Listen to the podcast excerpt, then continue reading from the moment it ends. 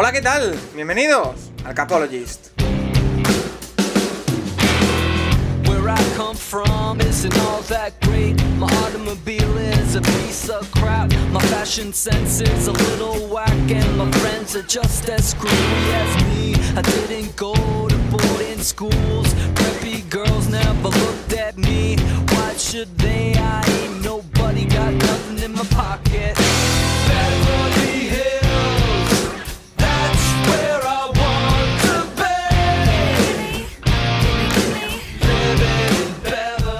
Bienvenidos una semana más al Capologist, tu podcast sobre NFL más interactivo. En una semana en la que tenemos ya los dos equipos que van a jugar la Super Bowl. Cincinnati Bengals y Los Ángeles Rams se van a enfrentar en la próxima madrugada del domingo 13 de febrero al 14 en el Sophie Stadium de Los Ángeles. Y tenemos que hablar de lo que ha pasado este fin de semana. Un partido en la AFC, una final de conferencia que nos deparó una sorpresa, porque fue una sorpresa la remontada de los Bengals para imponerse a los Chiefs y ganarse ese lugar en la Super Bowl. Y por el otro lado, la AFC, eh, la NFC, perdón, otra remontada, en este caso de los Rams sobre los 49ers, muy al final para conseguir también su plaza. Tenemos dos historiones en la Super Bowl. El historión de Joe Burrow, un jugador que está en su segundo año de, eh, como profesional tan solo, que sería eh, el tercer jugador que gana como titular el college, la NCAA y también el título de la Super Bowl después de Joe Namath y Joe Montana. Así que esa es una historia por un lado. Por el otro, la historia de Matthew Stafford y los Rams, un equipo que ficha un quarterback con 12 años de experiencia en un equipo naturalmente perdedor en los últimos años, que llega a este nuevo equipo para redimirse y que lo lleva a la Super Bowl. Así que muchísimas cosas que hablar, porque no solo en estos dos jugadores se centran cada uno de los dos equipos, cada una de las dos maquinarias que han llegado a la Super Bowl. Pero es que hace apenas 15 minutos del inicio de esta grabación, se ha hecho oficial lo que ya empezamos a saber el pasado domingo, y es la retirada de Tom Brady. 22 años como profesional, 7 anillos más que ningún otro equipo de la NFL, es la persona eh, que tiene más anillos y también... Eh, que tiene más que cualquier otro equipo de la NFL, tres MVPs de temporada regular, un sinfín de récords, el quarterback hasta ahora de Tampa Bay Buccaneers lo deja y bueno, vamos a comentarlo, no, no nos queda otra. Eh, para hacerlo, como siempre, Rafa Cervera, Rafa Cervera 22 en Twitter, vaya semana. Pues sí, por supuesto, Paco, ¿no? Hemos vibrado una vez más, quizá con otro tipo de fútbol americano que el que vimos entre los eh, Bills y los Chiefs, pero desde luego apasionante y pues viviendo la gran sorpresa totalmente inesperada a priori, pero mucho más inesperada por cómo iban las cosas hacia el final, en los últimos, en el último minuto de la primera mitad, ¿quién nos iba a decir que Kansas City, que estaba en la yarda 2, se iba a quedar con 24 puntos cuando tenía ya 21 en esos momentos? Y, bueno, y la, historia de Joe Burrow, que, que muchos, eh, muchos ya lo descubrimos en la Universidad de Louisiana State, sobre todo Juan Jiménez, pero yo recuerdo después de ese partido ante Georgia en su penúltimo año, no en el último, cuando lo ganó todo, que él borró a Georgia del mapa, ganaron 36-16 me parece los Tigers, yo le dije, le hablé con Juan Jiménez y me dijo Juan Jiménez, este, este es el elegido. Y, y mira, mira lo que ha ocurrido y mira lo que ocurrió al año siguiente, no se hablaba de él en la temporada, llevó a los, a los Tigers, como dices tú, al título, y ahora en la NFL en un partido que para mí él le gana a Mahomes porque parece que el veterano parecía Burrow y el, y el, y el jugador de segundo año Mahomes. Más que nada el mérito de Burrow, que no es poco mérito, es saber siempre cómo comportarse, menos en una jugada, cómo comportarse detrás del, no sé, un par de jugadas, pero bueno, todos somos humanos, em, detrás del, en el pocket, cómo comportarse teniendo la pelota, cómo comportarse llevando un ataque, y eso parece muy fácil de hacer, pero es lo más complicado en la posición de coreback. Hablaremos eh, de Joe Burrow largo y tendido con precisamente Juan Jiménez en su sección de QB Nerd, eh, así que que no se lo pierda nadie tampoco en la parte final del, programa. Eh, Nacho Cervera, arroba Nacho Cervera 6 en Twitter. Se habla mucho de Burrow, se habla mucho de Stafford, pero creo que hay que darle crédito, no sé si opinas como yo, a las defensas de tanto Rams como Bengals. la de los Bengals fue la que paró en seco a ese ataque que parecía imposible de, de parar en la primera mitad de Kansas aunque también hubo de mérito del equipo de Andy Reid y compañía. Y los Rams, claro, con Von Miller, eh, con todo lo que tienen ahí, eh, bueno, Aaron Donald, eh, quiero decir, nos hemos centrado, las historias van a estar en los dos quarterbacks, pero también hay que fijarse, por ejemplo, en las defensas. Sí, bueno, muy bien. Eh, una semana muy positiva, no me refiero a los partidos, en mi caso, pero eh, a ver, si es que es una liga demasiado quarterback centrista, o sea, todo es el quarterback. Eh, que si burro, que si burro, que si Mahomes, que si Mahomes. esto, lo gana, esto lo gana la defensa de los Bengals y esto lo gana la defensa de los Rams. sobre todo en la segunda parte y en el último cuarto. y bueno, muy buen. Bueno, yo creo que han sido dos buenos partidos. No, no todo tiene que acabar 36-42. Y sobre todo, a ver, a mí, el Bengals Chiefs me gustó mucho, pero bueno, el otro que sí que lo veía con ganas de que no ganase ninguno, pues eh, eh, fue un partido muy interesante, con una primera parte muy extraña por cómo se va el partido al, descanso, si lo ves en general. Pero bueno, yo creo que al final eh, sí que me sorprendió mucho el Chiefs Bengals cómo acabó, pero yo creo que en el otro la visión general del partido es que los Rams son mejores y que, y que lo extraño, o sea, lo extraño en el Rams es que llegasen los 49ers con 10 puntos arriba al último cuarto. Oye, eh, todo el recorrido. Ahora, ahora hablaremos largo y tendido de tanto el partido de 49ers y Rams como ese Cincinnati Bengals Kansas City Chiefs, las dos finales de conferencia, pero antes el tema que nos acaba de explotar en la cara. Eh, no nos ha explotado del todo porque el domingo ya eh, nos vino la, el sábado, perdón, nos vino la, noticia por parte de insiders, incluso la propia página web de la NFL eh, ponía la noticia de que se retiraba Tom Brady.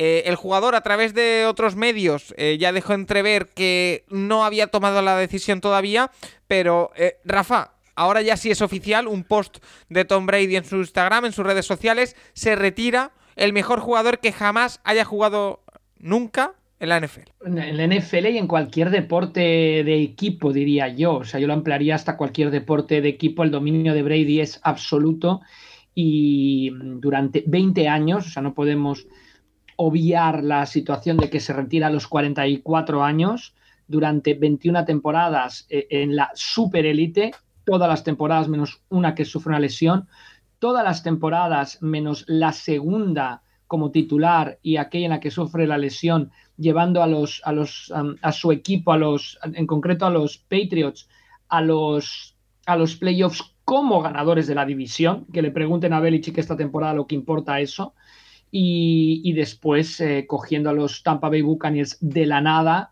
y llevándolos al título, ya no solo por su juego, sino por su capacidad de liderazgo, de atraer jugadores claves al programa de los Tampa Bay Buccaneers. Yo creo que como líder, como jugador, el mejor de todos los tiempos, simplemente ciñéndonos a los resultados. O sea, es un tema científico. Y sobre todo, Paco, destacar el hecho de que no era, no era físicamente el más dotado, el que tenía más fuerza de lanzamiento, el que tenía más movilidad, pero esa inteligencia en el juego, desde luego, le ha llevado a cotas altísimas. Llegando a jugar, y también podemos irnos a las estadísticas, mejor mientras más veterano era que cuando era más joven, o sea, aprendiendo el mismo en el proceso, yo creo que, es increíble el, el, resultado. Además de Tom Brady y más teniendo en consideración que eligieron a 198 jugadores más que él, antes que él en el draft, ¿no? Un draft que Tom Brady no fue un mal jugador de college, ni mucho menos. Con Michigan logró grandes resultados, pero ya en Michigan ya llevaba esta categoría, ya pensaban, de hecho los, los Wolverines traen a Drew Henson para sustituirlo por, porque no lo veían con las capacidades em, físicas para, para, triunfar ya en, college y después hace aquel paupérrimo combine, demostrándonos para lo que sirve el combine y, por eso cae en el draft a, tal sitio. Pero desde luego, además, también hay que destacar ¿no? la enorme química que tuvo y la enorme habilidad para, obtener resultados. Junto a Bim Belichick, dos personas que no, no se amaban, que no eran mejores amigos, por así decirlo, pero demostrando ambos su, profesionalidad para conseguir lo que, de hecho, los Patriots. De hecho, ahora lo hablaremos porque ese mensaje de despedida de Tom Brady tiene cierta polémica. Pero antes, eh, quiero conectar, aunque vamos a estar con él al final del, programa, con Juan Jiménez, porque hablar de Tom Brady es hablar de quarterbacks y quiero conocer la opinión de, Juan Jiménez, de, de QBNet, porque de hecho es una persona que ya lo vio venir. Eh, es decir, nos, lo dijo desde que cayó Tom Brady eh, con los Tampa Bay ante los Rams eh, hace un poquito más de una semana. Ya nos dijo que los gestos, la cara, no le, no le convencía, Juan. Entonces, todo tuyo. Ya nos dijiste, ¿no? Que, podía ser y, al final ha sido. Ya lo dije, yo incluso ese lunes, después de, ver el partido y aquel tuit que puse reflexionando, no me fui a ver el partido de Atlanta, la Super Bowl de Atlanta, y, busqué la media parte y busqué cómo lo enfocaban y es que, es que era otro jugador muy diferente. Y, pero no porque no quisiera ganar, creo que quiere ganar, él quiere ganar siempre, quiere llegar hasta el colegio, ¿no? El primero a llevar a los niños. Es competidor, pero, pero es eso, es, es que eh, la paz mental, la relajación en esa cara, acabar el partido, eh, eh, es que yo no sé si lo he visto alguna vez, después de una derrota a Brady. Y cuando menciona a la familia, su mujer que sufre, que quiere ver crecer a los niños, es que, es que vamos, es que clarísimo, es, que, ¿no? como diría Rafa, clarísimo, ¿no? Es, que pero yo, yo es que vamos, estoy muy convencido de que la decisión ya, ya, ya la tenía tomada incluso antes de la Super Gracias, Juan. Te escuchamos luego para The Winner, que hay que hablar mucho de, Joe Burrow y de muchas eh, cosas más. Eh, Nacho, lo que digo, eh, haremos un programa especial sobre Tom Brady, ya lo puedo decir desde aquí. O sea que eh, nos centraremos más en su figura, en su carrera, en todo lo que ha significado dentro y fuera del campo en un programa especial solo para ello. No sé si esta semana o la próxima, depende un poco también de, nuestros calendarios. Pero me quiero centrar en el mensaje. Es decir, eh, ha posteado Tom Brady en su Instagram, en su Twitter, en todas sus redes sociales, un mensaje de agradecimiento a todos los que han sido importantes en su carrera no nombra en ningún momento ni a Bill Belichick, ni a Robert Kraft, ni a nadie de los Patriots. Eh, ¿Es casualidad o no? Porque nombra a muchísima gente y no nombra ni por asomo a los eh, Patriots. Yo creo, yo creo que algo van a hacer aparte. O sea, no. Yo a la que a la que se confirme la retirada, pues aparte del típico homenaje de firmar, firmar un contrato por, una, por un día con el equipo y retirarse como, jugador del equipo, digamos, algo van a hacer. Eh, yo me esperaba, yo es que me esperaba un vídeo anunciando la despedida. No un comunicado de cuatro o cinco imágenes de Instagram y esto, así que. Bastante cutre. Eh, no, no, no, bueno. O sea, cutre en el sentido de formato, ¿eh? Pero, el mensaje. Pero yo, viendo, viendo lo que se curra Brady, por ejemplo, todos los hype vídeos antes de cualquier partido playoff o las Super Bowls, algo va a hacer. Algo va a hacer y algo que va a implicar de gran parte a los Patriots. No, no, no se corta así 20, 20 años eh, de carrera en los Patriots para hacer el comunicado de esta manera. Yo creo que algo va a hacer. Eh, y bueno, veremos si es esta semana o tal, porque claro, financieramente es muy posible que los Buccaneers lo mantengan, digamos, en plantilla hasta, hasta junio. Para eh, lo, mismo que hicieron los Saints con Breeze, ¿no? Sí, claro. A ver, el tema es eh, lo de siempre de que, que Brady cobra poco y demás. Bueno, Brady realmente lo que pasa es que difieren siempre mucha parte de sus contratos. Y lo que pasa normalmente, ya pasó en 2020 con los Patriots y va a pasar ahora en 2022 o 2023 con los Buccaneers, que el tortazo te lo llevas en el momento en el que se va a abrir. Eh, los Patriots en 2020 tuvieron una situación muy jodida de cap, en parte por lo que habían ido teniendo que alargar los equipos campeones y, el contrato de Brady, y a los Buccaneers les va a pasar lo mismo. O sea, a Brady le quedan 32 millones en el contrato que hay que, hay, que, hay que contarlos sí o sí. Entonces, o si lo cortan antes de la agencia libre o si lo cortan antes de junio, que si lo cortan antes de junio sería antes de la agencia libre, serían 32 millones de dinero muerto y si no, si lo cortan a partir de junio, serían 8 millones este año y 24 en 2023. Así que yo, a ver, no sé cuál es, no sé qué haría yo si fuera los Buccaneers. Yo seguramente me comería los 24 el año que viene. Así que yo creo que los Buccaneers, digamos, van a cortar a Brady o retirar a Brady el, 2 de junio. El 2, el 3 de junio. Y, entonces sí, pero, pero bueno, yo creo que igualmente los, Brady hará algo con los Patriots esta semana. aparte de firmar el contrato de un día y cuando lo corten oficialmente los Buccaneers, eh, hacer algo con. hacer un. Yo creo que habrá vídeo. El tema Patriots habrá vídeo. Y, retirada en, en Foxborough, no en, eh, Twitter. Rafa, eh, tú que estás también muy pendiente de todo lo que pasa dentro y que tienes mucho conocimiento de causa. Eh, ¿Estás de acuerdo con Nacho o hay algo más en todo esto? ¿Hay cierto resquemor? No, yo no vería nada más. Yo, es que no le darían importancia a esto. O sea, obviamente yo creo que sí que hará algo con los Patriots. Él siempre ha sido muy independiente en la manera de hacer las cosas cuando se le solicitaba algo en vez de pasar por la, por la organización, por los Patriots, que siempre se comportó muy, como muy profesional, pero, pero se pasaba a veces más por la gente de Brady que por los Patriots, estando en los Patriots. Em, bueno, está claro que, que la relación no era la mejor del mundo, pero, pero bueno, que tampoco tiene por qué serlo. O sea, no, tú, tú vas, haces un trabajo y, quizá no sabes ni quién es el propietario de la empresa en la que trabajas o, no tienes trato o, con tu jefe pues lleváis una relación de respeto. O sea, todo el mundo tiene que ser mejores amigos en, el tema laboral. O sea que no, yo, yo, no, yo no creo que haya ningún problema y no, no le daría la importancia tampoco. O sea, a mí me parece que, que su etapa en los Patriots acabó, si los Patriots le hacen algo de despedida, si hay algún tipo de, pues, pues, pues genial, pero si no, también, yo, es que no, no, no me parece nada tan, tan relevante, ¿no? Yo creo que lo importante es lo que él le dio a los Patriots sobre el terreno de juego y, cambiaron, el, cambiaron el destino de, la franquicia y que también Robert Kraft tuvo mucho que ver en ello, ¿no? Hay un antes y un después en los Patriots desde que los compra Robert Kraft, hay antes y un después en los Patriots desde que los entrena Bill Belichick lo siento por, por, por, Pete Nacho, ya hay un antes y un después desde que juega Brady, o sea que no, Vale. a mí yo no le doy tanta importancia a estas cosas, la verdad. Pues eh, os emplazo a los dos, os invito formalmente a que forméis parte de ese programa especial sobre Tom Brady. Tendremos a más eh, invitados, eh, pero todo el mundo que quiera profundizar en la carrera de Brady, en todo lo que ha significado, durante esta semana o la siguiente, antes, de la Super Bowl seguro, tendréis ese programa especial en el Capologist.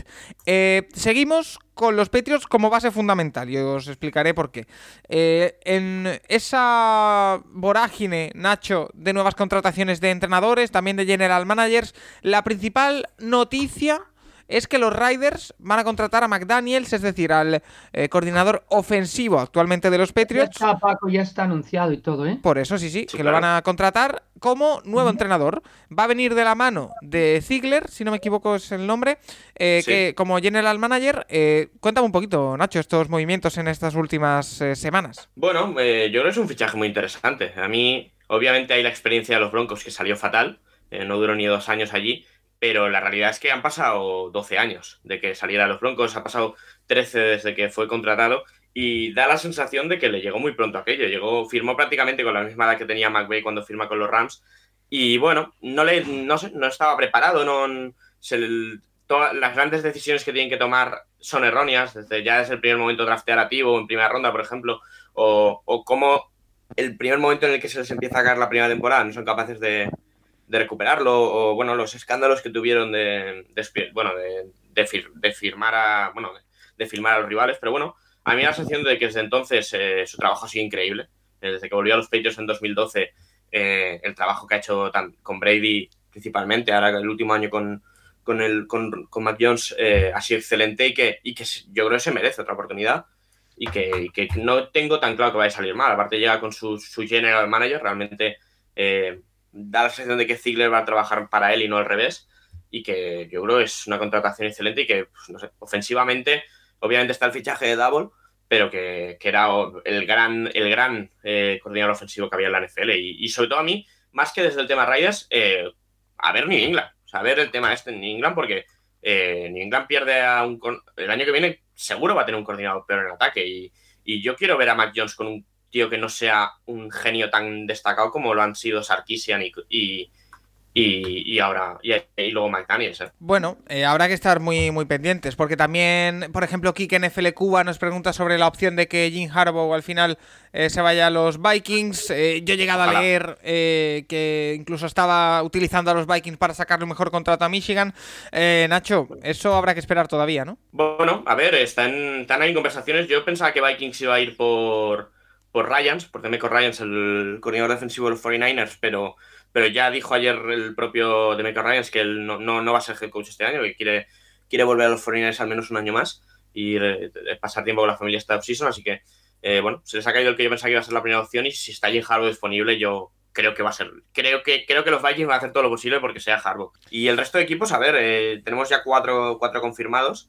Eh, Nathaniel Hackett en los Broncos, que obviamente siempre te queda la duda de qué hace el coordinador ofensivo de los Packers, porque siendo play caller Lafleur y quarterback Rogers, ¿qué hace el coordinador ofensivo de los, de los Broncos? Pero bueno, vamos a ver cómo sale esto. Brian Saga, saga, de su padre fue coordinador ofensivo en la NFL, un saga interesante. ¿eh? Sí, pero bueno, mm, los hijos no suelen ser tan buenos como los padres. A ver, eh, perdón, eh, perdón porque eh, estoy está, están pasando cosas en directo y lo acabo de leer y lo tengo que soltar antes de que nos vayamos mucho más, mucho más lejos del tema de Tom Brady. ha subido, además del comunicado Tom Brady, una foto para su despedida. ¿Sabéis? es una foto de él con la camiseta de los Tampa Bay Buccaneers señalando, celebrando algo. ¿Sabéis dónde está hecha esa foto? En Foxborough en, Foxboro el día en el que los Buccaneers le ganaron a los Patriots. Eh, bueno, ya, sale algo los Patriots. Eh, no, pero eh, más allá de esto, obviamente yo desde que contrataron a Schoen estaba claro que la opción número uno iba a ser Double. Y a mí es un fichaje que me gusta mucho. O sea, a ver, yo los Giants, la pareja que tienen es muy buena. ahora hay que ver si, si les dejan trabajar o no los Mara, porque los Mara son muy de entrometerse en las decisiones importantes del equipo. Ya lo dijo el Schoen en la, sean en la primera entrevista dijo que las grandes decisiones las iba a tomar con, en, con, eh, en consenso con los propietarios. Dijo que esto es la peor, la peor, el peor comentario que puedes hacer. Es decir, básicamente el quarterback lo van a decir los Mara. Eh, y, y Everflux en Chicago, a mí yo Everflux, el trabajo que ha hecho estos cuatro años en, en los Colts siempre me ha gustado mucho. Así que yo tenía que ser head coach. Vamos a ver a quién se trae en ataque, porque, bueno, parece que se iba a traer a, a otro de los Packers, al Casio quarterback coach en los Packers, que lo mismo que hace exactamente el quarterback coach de Aaron Rodgers. Pero, pero bueno, eh, a mí Everflux tenía claro que tenía que ser head coach este año y, a ver en Chicago si, si les sale bien o no. Pero, pero yo creo que es un, es un buen comienzo. Eh, vale, pues eh, si os parece, vamos a. Y, Perdón, y Paco, lo de los Jaguars. O sea, por favor, hace como una semana tenían ya cerrado a Iron Leftwich y siguen haciendo entrevistas. Aquí da la sensación de que Leftwich les ha pedido que Tren Valky no siga y los Jaguars han preferido quedarse con Valky que yo no entiendo que que sigan de General Manager en alguna franquicia. ¿El General Manager, eh? No sé. Sí, o sea, Trent Balky estuvo en los, estuvo los 49ers con Harbaugh justamente y fue un desastre. El, problema, el problema de los Jaguars es que viene de más arriba. O sea, es que el propietario tiene que tener al general manager que él quiera tener y así no van a ir a ningún sitio. Ya. Pero bueno, o sea, tú, quieres contratar a. Con Caldwell es, es, lo mismo. O sea, tienes un general manager que es un incompetente y lo mantienes tantísimo tiempo, pues es porque en el fondo lo que quieres es un títere. Sí, sí, sí. Bueno, eh, habrá que estar muy, muy pendientes. Eh, lo que decíamos, vamos a meternos ya de lleno en lo que ha sido este fin de semana de finales de conferencia, tal y como hicimos la semana pasada. Dividimos el programa primero en esos dos partidos y con las preguntas que tenemos de cada partido y ya después hablamos de, otras cosas. Eh, antes, eh, un par de, preguntas para ir calentando un poquito. La primera de Dardoso. ¿Por qué se nos hace tan corta la temporada NFL? Pregunta. Ahora que queda un partido, eh, solo es un buen momento para, para reflexionar. Mi pregunta va a ir más allá, Rafa. ¿Se hace corta la temporada NFL? Quiero decir... es verdad que es corta, sobre todo en Europa, que estamos acostumbrados a temporadas de nueve meses, pero es tan intensa que eh, llegamos un poquito, no justitos porque nos encanta, pero eh, es muy, muy intenso, ¿eh? ¿eh? Y al final... Sí, también por los horarios, también es intenso por los horarios. Pero bueno, yo le diría a Dardoso que justo hace no mucho la Super Bowl era el último domingo de enero. Ahora ya vamos por el día de San Valentín, o sea, vamos por el segundo domingo de febrero no sé, poco a poco se van estirando las temporadas, ¿no? De, todos los deportes, pero sí, por un lado se hace corta, por otro lado estoy de acuerdo contigo, Paco, que es muy intensa, y también por otro lado, ahora tenemos una off-season que ya sé que no es la temporada, pero que está bastante mejor, con un draft seguido desde una intensidad increíble, con toda una serie de cosas que también pues, nos iluminan eh, la, larga off-season de la NFL. Eh, Nacho, eh, a ti no sé si se te hace corta, larga, intensa, poco intensa. A mí me da la sensación ahora, ahora la clave, perdón Paco, solo decir que la clave de que la NFL sea lo que es, es que sea corta. Como tuviéramos partidos de NFL todos los días, pues, pues no sería lo que, lo que es. Yo creo que la gran claro clave, siempre lo hemos mencionado comparado con otros deportes americanos. Todos los partidos importan. pocos partidos donde cada partido importa tanto. Eso es. Quizás esa es la clave, ¿no, Nacho? O sea, vivimos con tanta intensidad cada partido porque todos cuentan que llegamos agotados al final de, la temporada. O sea, yo estoy deseando eh, vivir la Super Bowl, disfrutarla, pero después, un par de semanas, eh, desconectar un poco, ¿eh? Antes de que empiece toda la vorágine de la agencia libre y demás. Bueno, sí, eh, yo lo iba a comentar realmente. a mí no se me hace corta, pero si a la gente se le hace corta, yo es por el hecho de jugar solamente los domingos también. Al final, la NBA tienes partidos todos los días, hay noches que tienes 10 partidos, otras que tienes 8. Dices, no sé, al final aparte de que hay 82 partidos y al final es que dices, bueno, este partido cambia tanto, no. la NFL sí, cada partido te cambia y una derrota con los Jaguars, pues te puede dejar fuera de playoff. En cambio, una derrota con los Thunder, pues tampoco pasa nada. Y mira que soy de los Thunder. Eh, pero, pero es eso, yo creo. El hecho de jugar, que se juegue un día a la semana, realmente, que sea el día de, la NFL, de la semana, y que, y que tampoco, y que, y que realmente, pues esto, que necesitan oxígeno los jugadores para que para recuperar muchas situaciones. Ayer salía Garoppolo después del partido a decir a todo lo que tenía, o lo, o lo de Mayfield, que va a llegar al training camp recuperado, pero justo poco más no se puede alargar esto mucho más y que, está bien que dure lo que dura. Vale, eh, pues vamos a meternos de lleno en lo que fueron las dos finales de conferencia. Si os parece, vamos por orden temporal y empezamos por la AFC, por ese partido entre Cincinnati Bengals y Kansas eh, City Chiefs. Ganaron los Bengals 24-27 con una eh, patada al final en el último segundo de McPherson. Rafa, la pregunta que nos la hace Bruno, nos la hace las Fampos, nos la hace Quique Larroso y nos la hace Manuel Ríos es clara. Hay una jugada clave en ese encuentro que es la última jugada de la primera mitad, en la que los Chiefs en, en la yarda 3 contraria en vez de patear un field goal a falta de 5 segundos, deciden ir a por el touchdown, ganando 21-7, si no me equivoco. Eh, hacen una. 21-10. 21-10. Hacen un pase lateral hacia Gil y Gil se queda corto. Y, y, Gil, en vez de salirse por la banda antes de que se acabe el tiempo, incluso intenta llegar. No, quedaban ya cero. Quedaban ya cero segundos. no llega, no, llega, no, no, se podía salir Gil. A ver, aquí esta jugada es muy curioso porque en directo lo comentamos en, Twitter con, con David Cons, con Serpico J Data, y no nos atrevimos. Él, él fue un poco más osado que yo pero no nos atrevemos a decir que eso le podía costar el partido a los Chiefs. O sea, dijimos, uy, em, qué, mala decisión, pero, pero no, llegamos a decir le puede costar el partido a los Chiefs porque no te atreves a escribirlo. La verdad, no, lo que te esperas es que acaben ganando igualmente los Chiefs, pues 35-17, algo así. Em, sin embargo, sin embargo, la, periodista de, la banda, de que cubría la banda de los Chiefs, Tracy Wolfson, me parece que es de la CBS, fue y, y preguntó a Andy Reid esto, ¿no? De cómo había decidido esto. Y Andy Reid contestó muy molesto que él no había decidido eso, que la orden era tirar a la end zone, un pase rápido, y si no era touchdown, si no acaba en touchdown, que era lo más lógico porque era un pase justo que no te puedan interceptar y esto, y si veis la foto, Travis Kelsey se había dado la vuelta ya para poderle meter la pelota ahí, pero bueno, chutar el field goal. Es decir, irse de 14 al descanso. ¿Por qué? Em, he cogido los drives de los Bengals de todos los playoffs y en sus viajes a la red zone en estos playoffs, nueve han acabado en field goal y cuatro en touchdown. Me refiero a viajes a la red zone. Han hecho un touchdown fuera de red zone, también han hecho algún field goal fuera de red zone. Con lo cual, me parece que irte por delante de 14 era vital. Los, los Bengals no habían conseguido más de dos, touchdowns en ningún partido en, los playoffs, con lo cual esos tres puntos eran muy, muy importantes. Y Mahomes es el que toma la decisión de lanzar ese pase que si placan a Gil como pasó, se acababa el tiempo, si Gil se salía por la banda. Hay gente que comenta, ¿y por qué en una carrera? Bueno, porque una carrera también te acabas el tiempo, no tenían tiempos muertos, ¿no? La clave, ya lo dijimos la semana pasada, ese drive contra Buffalo de los 13 segundos, es que tenían dos tiempos muertos. Em, pero además es que esa jugada lleva a, un problema grande en el vestuario, está claro cómo sale el equipo cero motivado, cero celebraciones, problemas en la banda entre jugadores. E, entonces yo creo que, esa acción conlleva que la segunda mitad eh, los Chiefs, em, por un lado, pongan de su parte para desaparecer del partido, por otro, y hay más preguntas, luego las contestamos, también obviamente el planteamiento defensivo de los Bengals de Luan Arumo y también en ataque los Bengals retienen la pelota, ganan el balón, ganan el tiempo de posición en la mitad, pero desde luego el punto de inflexión es esa jugada que, es curioso, ¿eh? quieres matar el partido y tú mismo te autodestruyes no solo deportivamente, sino hasta mentalmente con esa, con esa acción.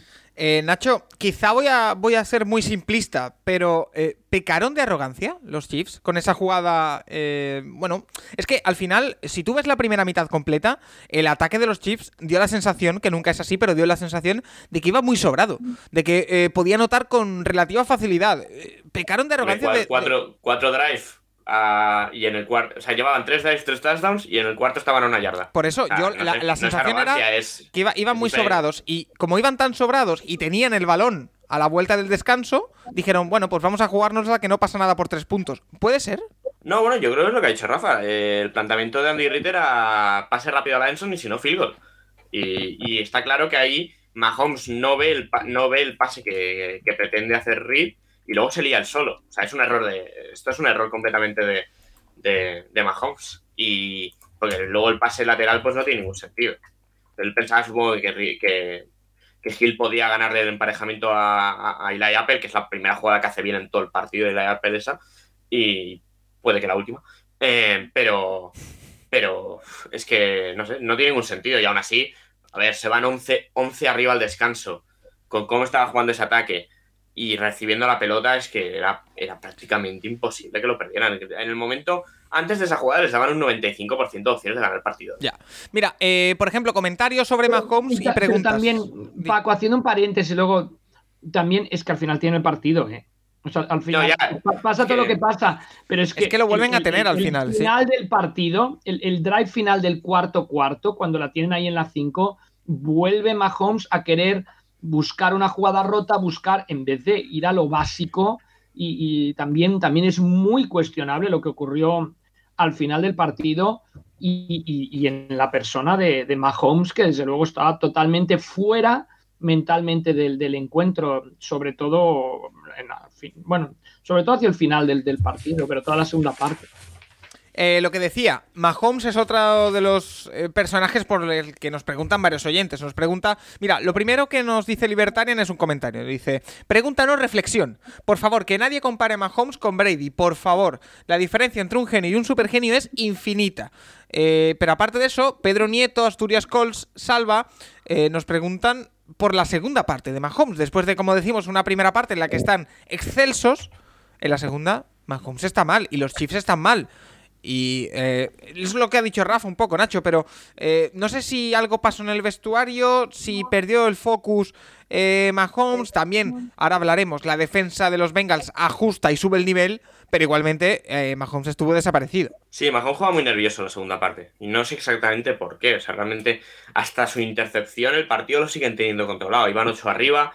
eh, a poco que anotaran ya tenían igualmente las dos posesiones. O sea, el partido lo siguen teniendo controlado. Pero, pero bueno, la intercepción es otra jugada. Esa es la eh, también la que quería hacer más. Una screen que no que la- los Vengas la leen y la defienden bien. No iba a ningún lado. Pues la tiras fuera y a siguiente jugada. Y no, intenta forzar. Se la lanza directamente al defensive tackle en las manos y ahí ya la siguiente vez que recibe el balón van empate. Pero la clave es la defensa de los Bengals. Yo he estado viendo un poco eh, el coach film de, de la defensa de los Bengals y la primera parte están prácticamente toda todo el partido con... están, prácticamente toda la primera parte con los dos safeties muy profundos, eh, defendiendo sobre todo las rutas largas de Hill, de Harman, que realmente solo consiguen hacer dos, una, una Harman y otra Hill, pero el resto, el resto del ataque de los Chiefs se basa en mucho pase horizontal, mucho pase corto y avanzar poco a poco. Esos son drives muy sostenidos de los Chiefs, los tres primeros. Y también el, justo antes del descanso también. Y en la segunda parte eso lo empiezan a cambiar. Suben mucho más a la, a la caja a uno de los safeties, eh, juegan mucho más encima de los receptores y Sí, no lo que vuelven a tener hacen también. Nacho, es que pasan a un rush de tres y, y lo, que, lo que Sí. dices tú, lo que, lo que ellos se centran es en cortar la zona media de pase de los Chiefs, jugándosela a que los quemen con un pase largo Sí. eh, en Y banda. los scrambles de, Ma- y los scrambles de Mahomes. o sea, eh, comentaba Romo en, los, en las claves estas que siempre ponen al principio del partido que lo, lo importante era que mantuvieran a Mahomes en el pocket. Y, y- y los primeros drives no pueden mantenerlo en el pocket. Cada vez que sale, pues es el touchdown de Hill, es el touchdown de Kelsey. Pero en la segunda parte, cada vez que salía del pocket no había solución para Mahomes. Eso estuvieron muy bien los, muy muy bien los Bengals. Y eso, mira, la primera parte, los drives son 11, 7, 8 y 7 jugadas, los cuatro drives que tienen que los cuatro tenían que haber acabado en, en anotación, y luego son 5-5, 2 en la intercepción, 3-3 y 14 ya en ese último drive, que bueno, tenían que haber- es que lo normal es que hubieran anotado el touchdown en esa jugada, ese drive. Y, y en eso los Bengals estuvieron muy muy bien en defensa los ajustes de Ana- Anarumo, ya hablamos la semana pasada de, de lo bien que lo había hecho este año, con sobre todo con las piezas.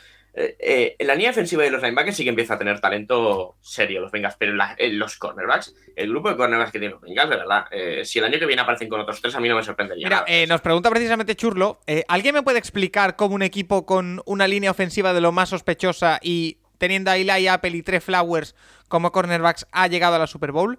No sabemos nada. Eh, Nacho, Bueno. ¿qué opinas de que Trey Flowers esté en la Super Bowl? ¿Un jugador al que Bueno. tú públicamente eh, odias y desprecias? Bueno, es que es, es que es muy malo. O sea, hace una jugada muy buena en el partido, pero Trey Flowers es un jugador malo. O sea, con, malo con ganas. Pero no juega, o sea, jugó nueve snaps el otro día, ¿eh? En defensa. En los titulares son Mike Hilton, que este sí que no, es, no tiene un nivel nada malo. Mike Hilton, que estuvo, estaba antes en los estilos, el que hace la, es el que hace la intercepción a Tannehill en el eh, lateral aquella en el, en- hace la semana pasada. Pero tanto Eli Apple, que fue un primera ronda Oye, a mí, a mí enorme. Eli Apple no me disgusta, ¿eh? Eli Apple es malísimo, Paco.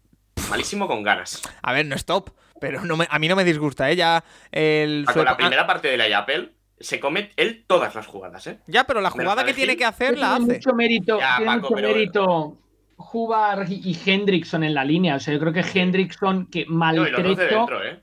Sí, sí, sí, exacto, y exacto. O sea, dominan, dominan la línea con tres. Esa es la clave. Cuando con tres dominas la línea, a Hubbard lo tienes de espía para que no salga Mahomes y, y colapsas la zona de pase media, pues ahí tenían que haber buscado más los exteriores. Y yo creo, Nacho, también tenían que haber buscado más el juego de carrera a, a inicio de jugada. Sí, Cuando pero- tenía los safeties atrás, buscar, o sea, los, los Chiefs promediaron de carrera más de 5 por avance en el partido. o sea, y ya, pero es la primera parte, sobre todo. No, pero la segunda, la segunda también corrieron la pelota, lo que pasa es que no lo intentaron, pero cuando corrieron ganaron bastantes yardas también, ¿no? Yo creo ya, que Mira, sí no- que hay no- un colapso en el ataque de los, de los Chiefs y de Mahomes, Aprovecho, pro- propiciado por la defensa de los Bengals, obviamente. aprovecho porque precisamente por esas claves que hace la defensa de, de Bengals en la segunda parte nos preguntan Juan Francés, Jaime Cuellar eh, y Lolo. ¿Qué, qué es lo que hicieron? Rafa, ¿tú ya has apuntado alguna clave como lo de dominar con el rush de, de tres? Eh, Nacho, no sé si tienes alguna clave más de, de cómo pudieron ajustar los Bengals en defensa. No, eso, la primera parte eh, intentaron cubrir sobre todo campo, campo largo, intentar que no les pudieran ganar en largo tanto Hill como Harman, y eso les abría muchísimas opciones en corto, tanto a McKinnon como a, como a Kelsey y compañía.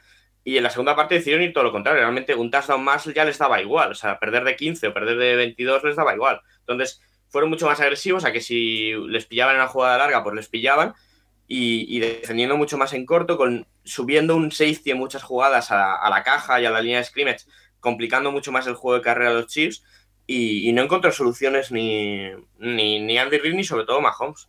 Y bueno, se pone muy nervioso, pero sobre todo es eso que aún así lo que hacen en el último drive los Chiefs del tiempo regular no tiene sentido. O sea, llegas hasta la 5 muy fácil y las dos jugadas esas que hacen con el primer sack y luego el sack fumble eh, no tiene ningún sentido. O sea, lo normal de ahí cualquier jugada de las que tiran directo en ese playbook les da el touchdown y anotar el touchdown y oye, a defender que los Bengals tenían que anotar el touchdown, ¿eh? Sí, sí, con un minuto y medio o con un minuto sin tenían que anotar el touchdown. además. Sí, exacto. O sea, es que era, anotar el touchdown no era la victoria. Y los Chiefs dan la sensación de que como tienen la, la prórroga asegurada, prefieren intentar anotar el touchdown con cero segundos. Y no tiene sentido, no tiene sentido. Y, Y, Y luego hemos, y- hemos hablado muy poco en el partido de que hay prórroga. Los Chiefs vuelven a, a ganar el sorteo, pero esta vez pierden.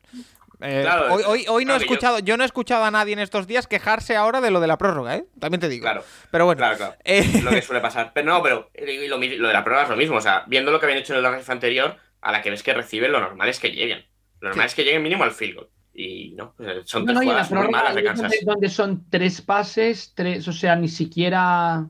No, sé, es muy malos. curioso que, que el ataque de los Chiefs, independientemente de Mahomes, pero también desde la dirección del ataque de los Chiefs, Bienemi, pero sobre todo Andy Reid, no hubieran cambiado algo en base a la, a la defensa que les mostraban. Es que los Chiefs únicamente hacen un field goal en toda la segunda mitad y es el field goal del final del partido de- de- para forzar la prórroga. Eh, mira, eh, otro nombre propio del día que fue precisamente el que le acabó dando la victoria a los Bengals. Eh, el kicker, Ivan McPherson, drafteado en el último draft, valga la redundancia. 12 de 12 en playoff, 4 de 4 en el primer partido de Wildcard, 4 de 4 en la divisional, 4 de 4 en Arrowhead en una final de conferencia. Eh, Rafa, hemos hablado mucho y hemos proclamado mucho, hemos defendido mucho la importancia de los kickers en la NFL. No hay más, eh, no hay mejor valedor que este, eh, Ivan McPherson, que está siendo clave también en los Bengals. Bueno, además field goals bas- bastante largos, algunos de ellos. Nacho no defiende tanto esto de, de los No. kickers. Eh, pero bueno, quizá tenemos otro Justin Tucker ahí que, que lo protejan, que lo guarden. había alguna pregunta que si era el más em, desequilibrante después de Burrow. Bueno, yo también, yo te antes pondría a llamar Chase y antes podría los dos jugadores de la línea que hemos, que hemos mencionado, pero desde luego, o sea, cuando todos los playoffs se deciden con chut, los seis partidos principales, el de los Rams no en la última jugada, pero, pero poco antes, un chut es el que da la victoria al equipo de Los Ángeles, pues tener un kicker sólido es importante en esta liga.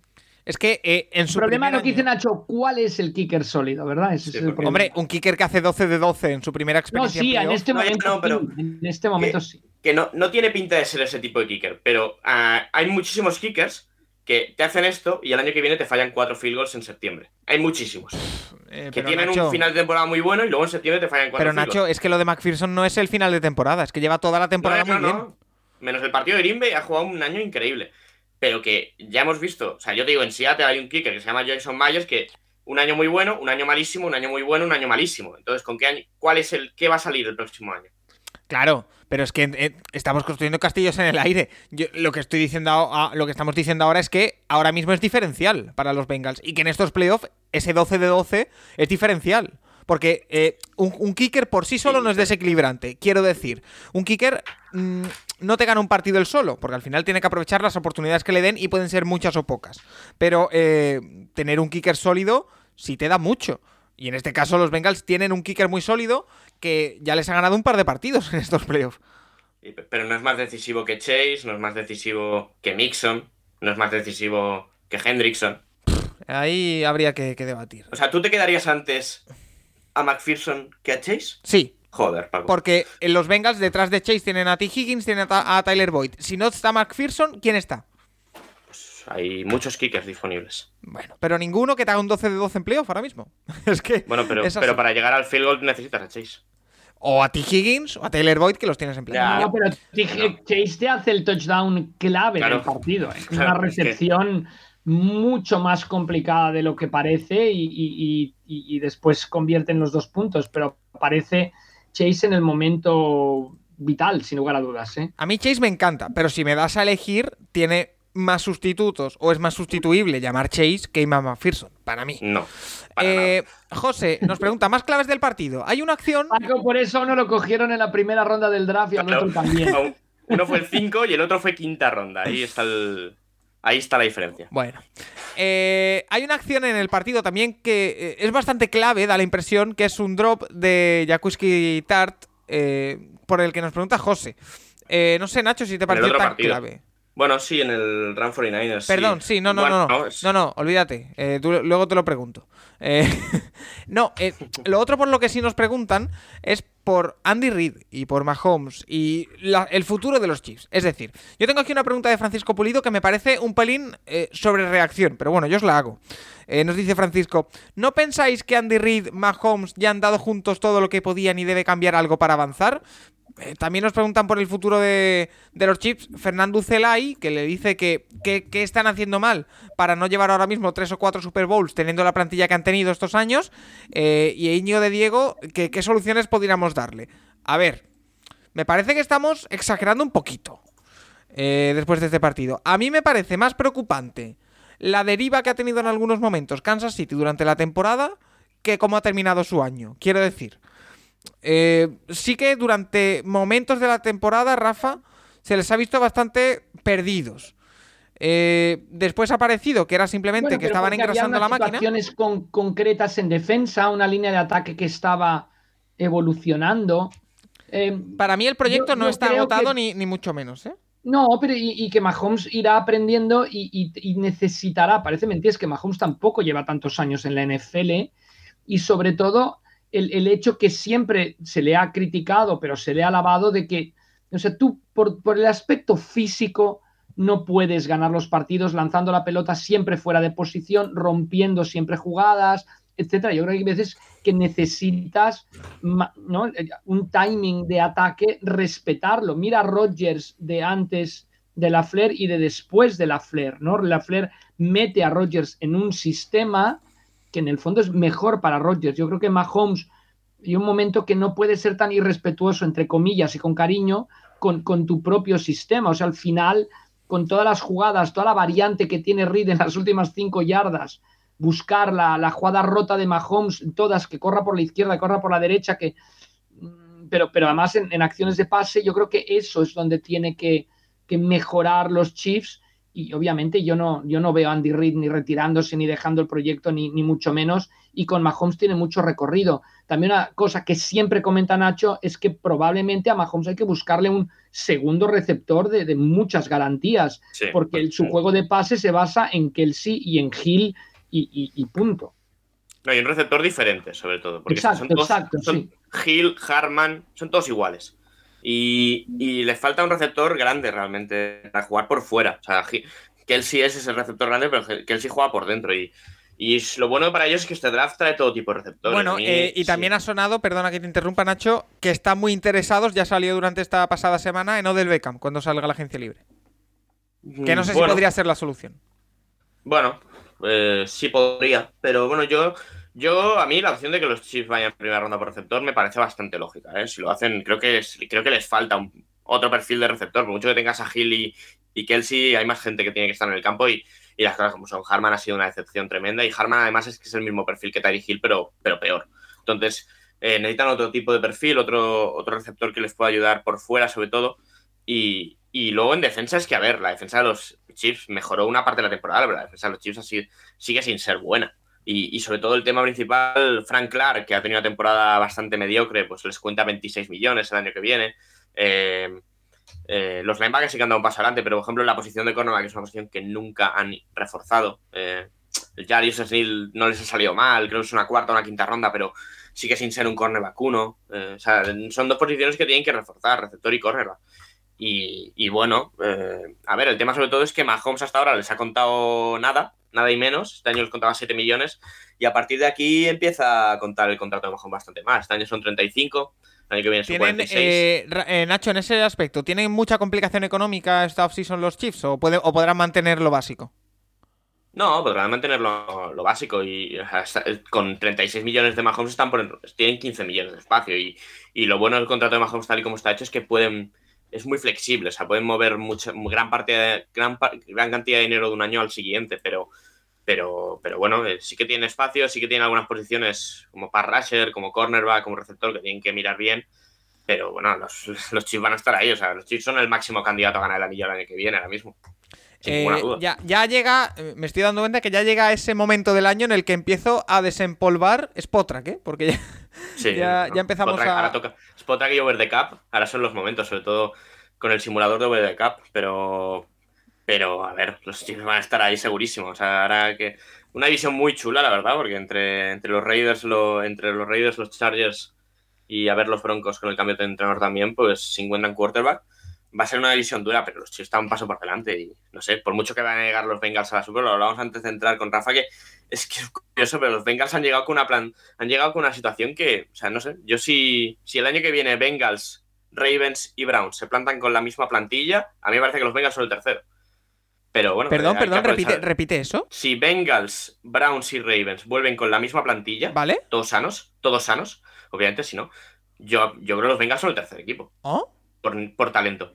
Me sorprende. ¿tú, crees que los Bengals tienen, ¿Tú crees que los Bengals tienen más talento que los Browns? Eh, se ha confirmado como más talentosa la plantilla que, este año los Browns, sí.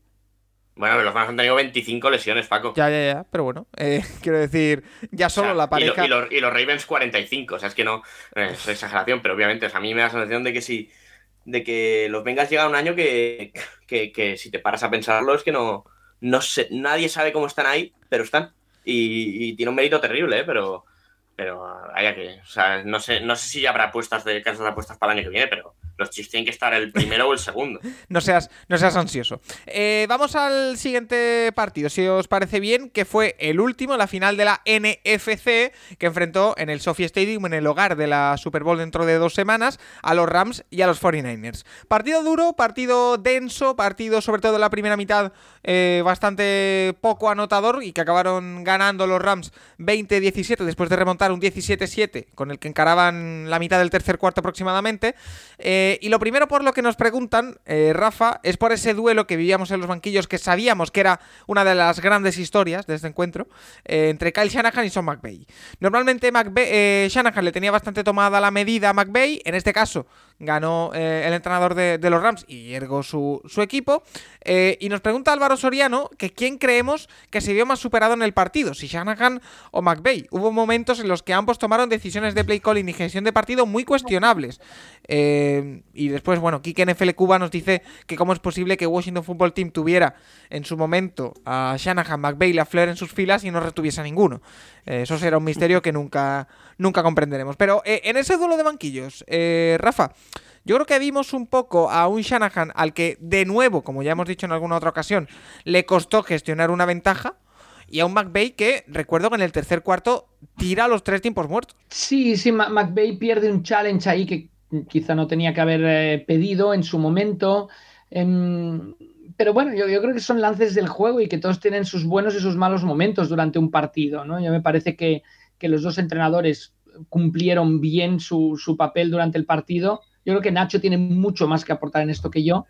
Em, en cuanto a lo de Shanahan de cerrar los partidos, claro, es que si no tienes la gente para cerrar los partidos, es muy difícil cerrarlos. Si se te meten nueve en la caja para taparte la carrera, pues entonces no puedes cerrar los partidos. Y yo creo que, es más, que tiene que estar bastante más ligado al personal que tienen los 49ers que a la habilidad de Shanahan para, para cerrar o no cerrar eh, los partidos. Él quería seguir avanzando con el balón, no quería dársela a los Rams.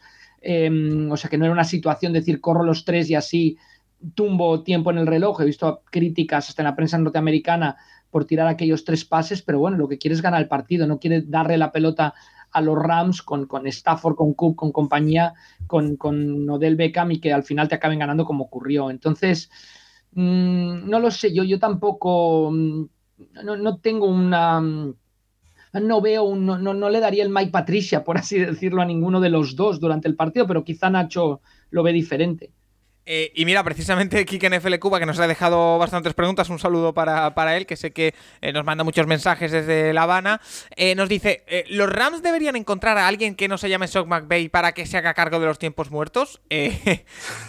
Nacho. ¿no? que se hace, hace, la misma táctica para tirar todos los. No, sé, los, los dos challenges que tira son, son tan absurdos, porque aparte. pero el segundo lo tira porque ya había tirado el primero, Nacho, ¿no?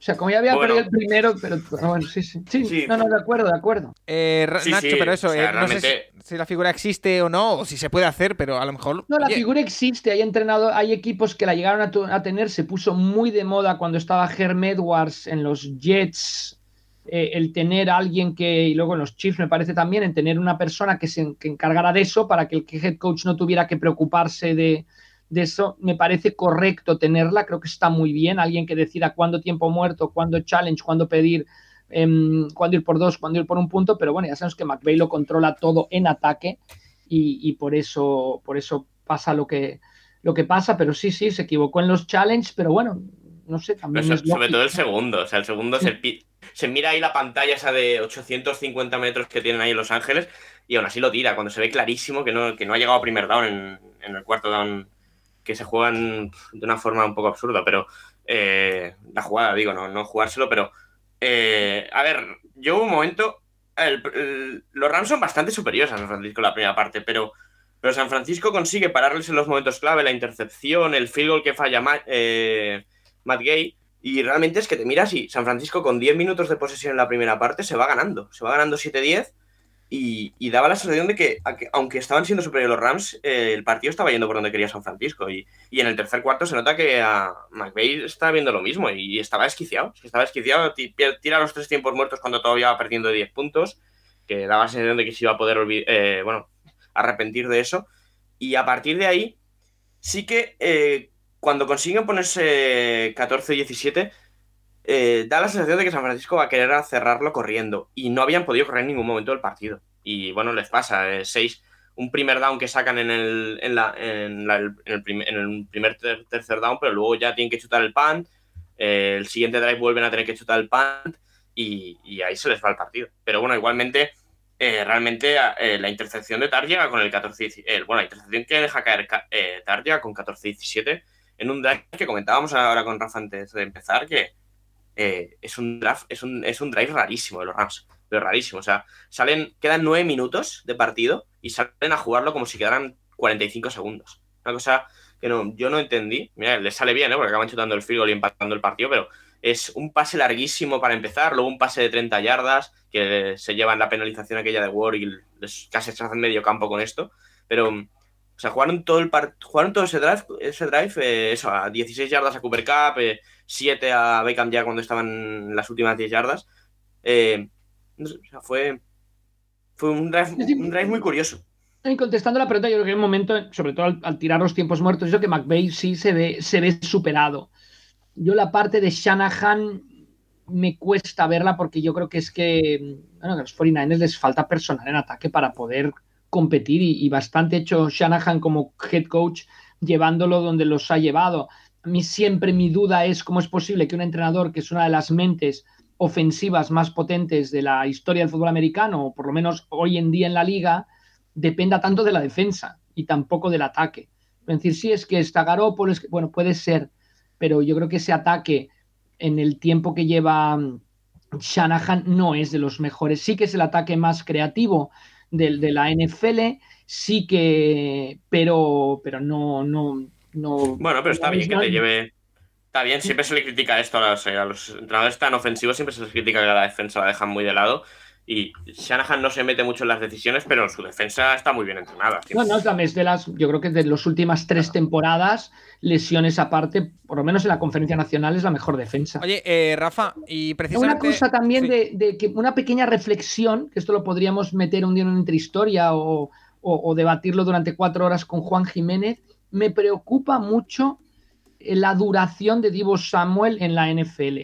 Si no, o sea, yo entiendo que tenga que ganar el partido y que haya que, forzarlo, pero Shanahan hace una cosa que toma mucha ventaja de la inercia, de la velocidad del jugador. O sea, siempre reciben la pelota en un pitch, en un pase, cuando ya llevan velocidad. Con lo cual, las colisiones son infinitamente mm, superiores, y Nacho lo sabe porque es ingeniero, que si fuera simplemente un handoff, ¿no?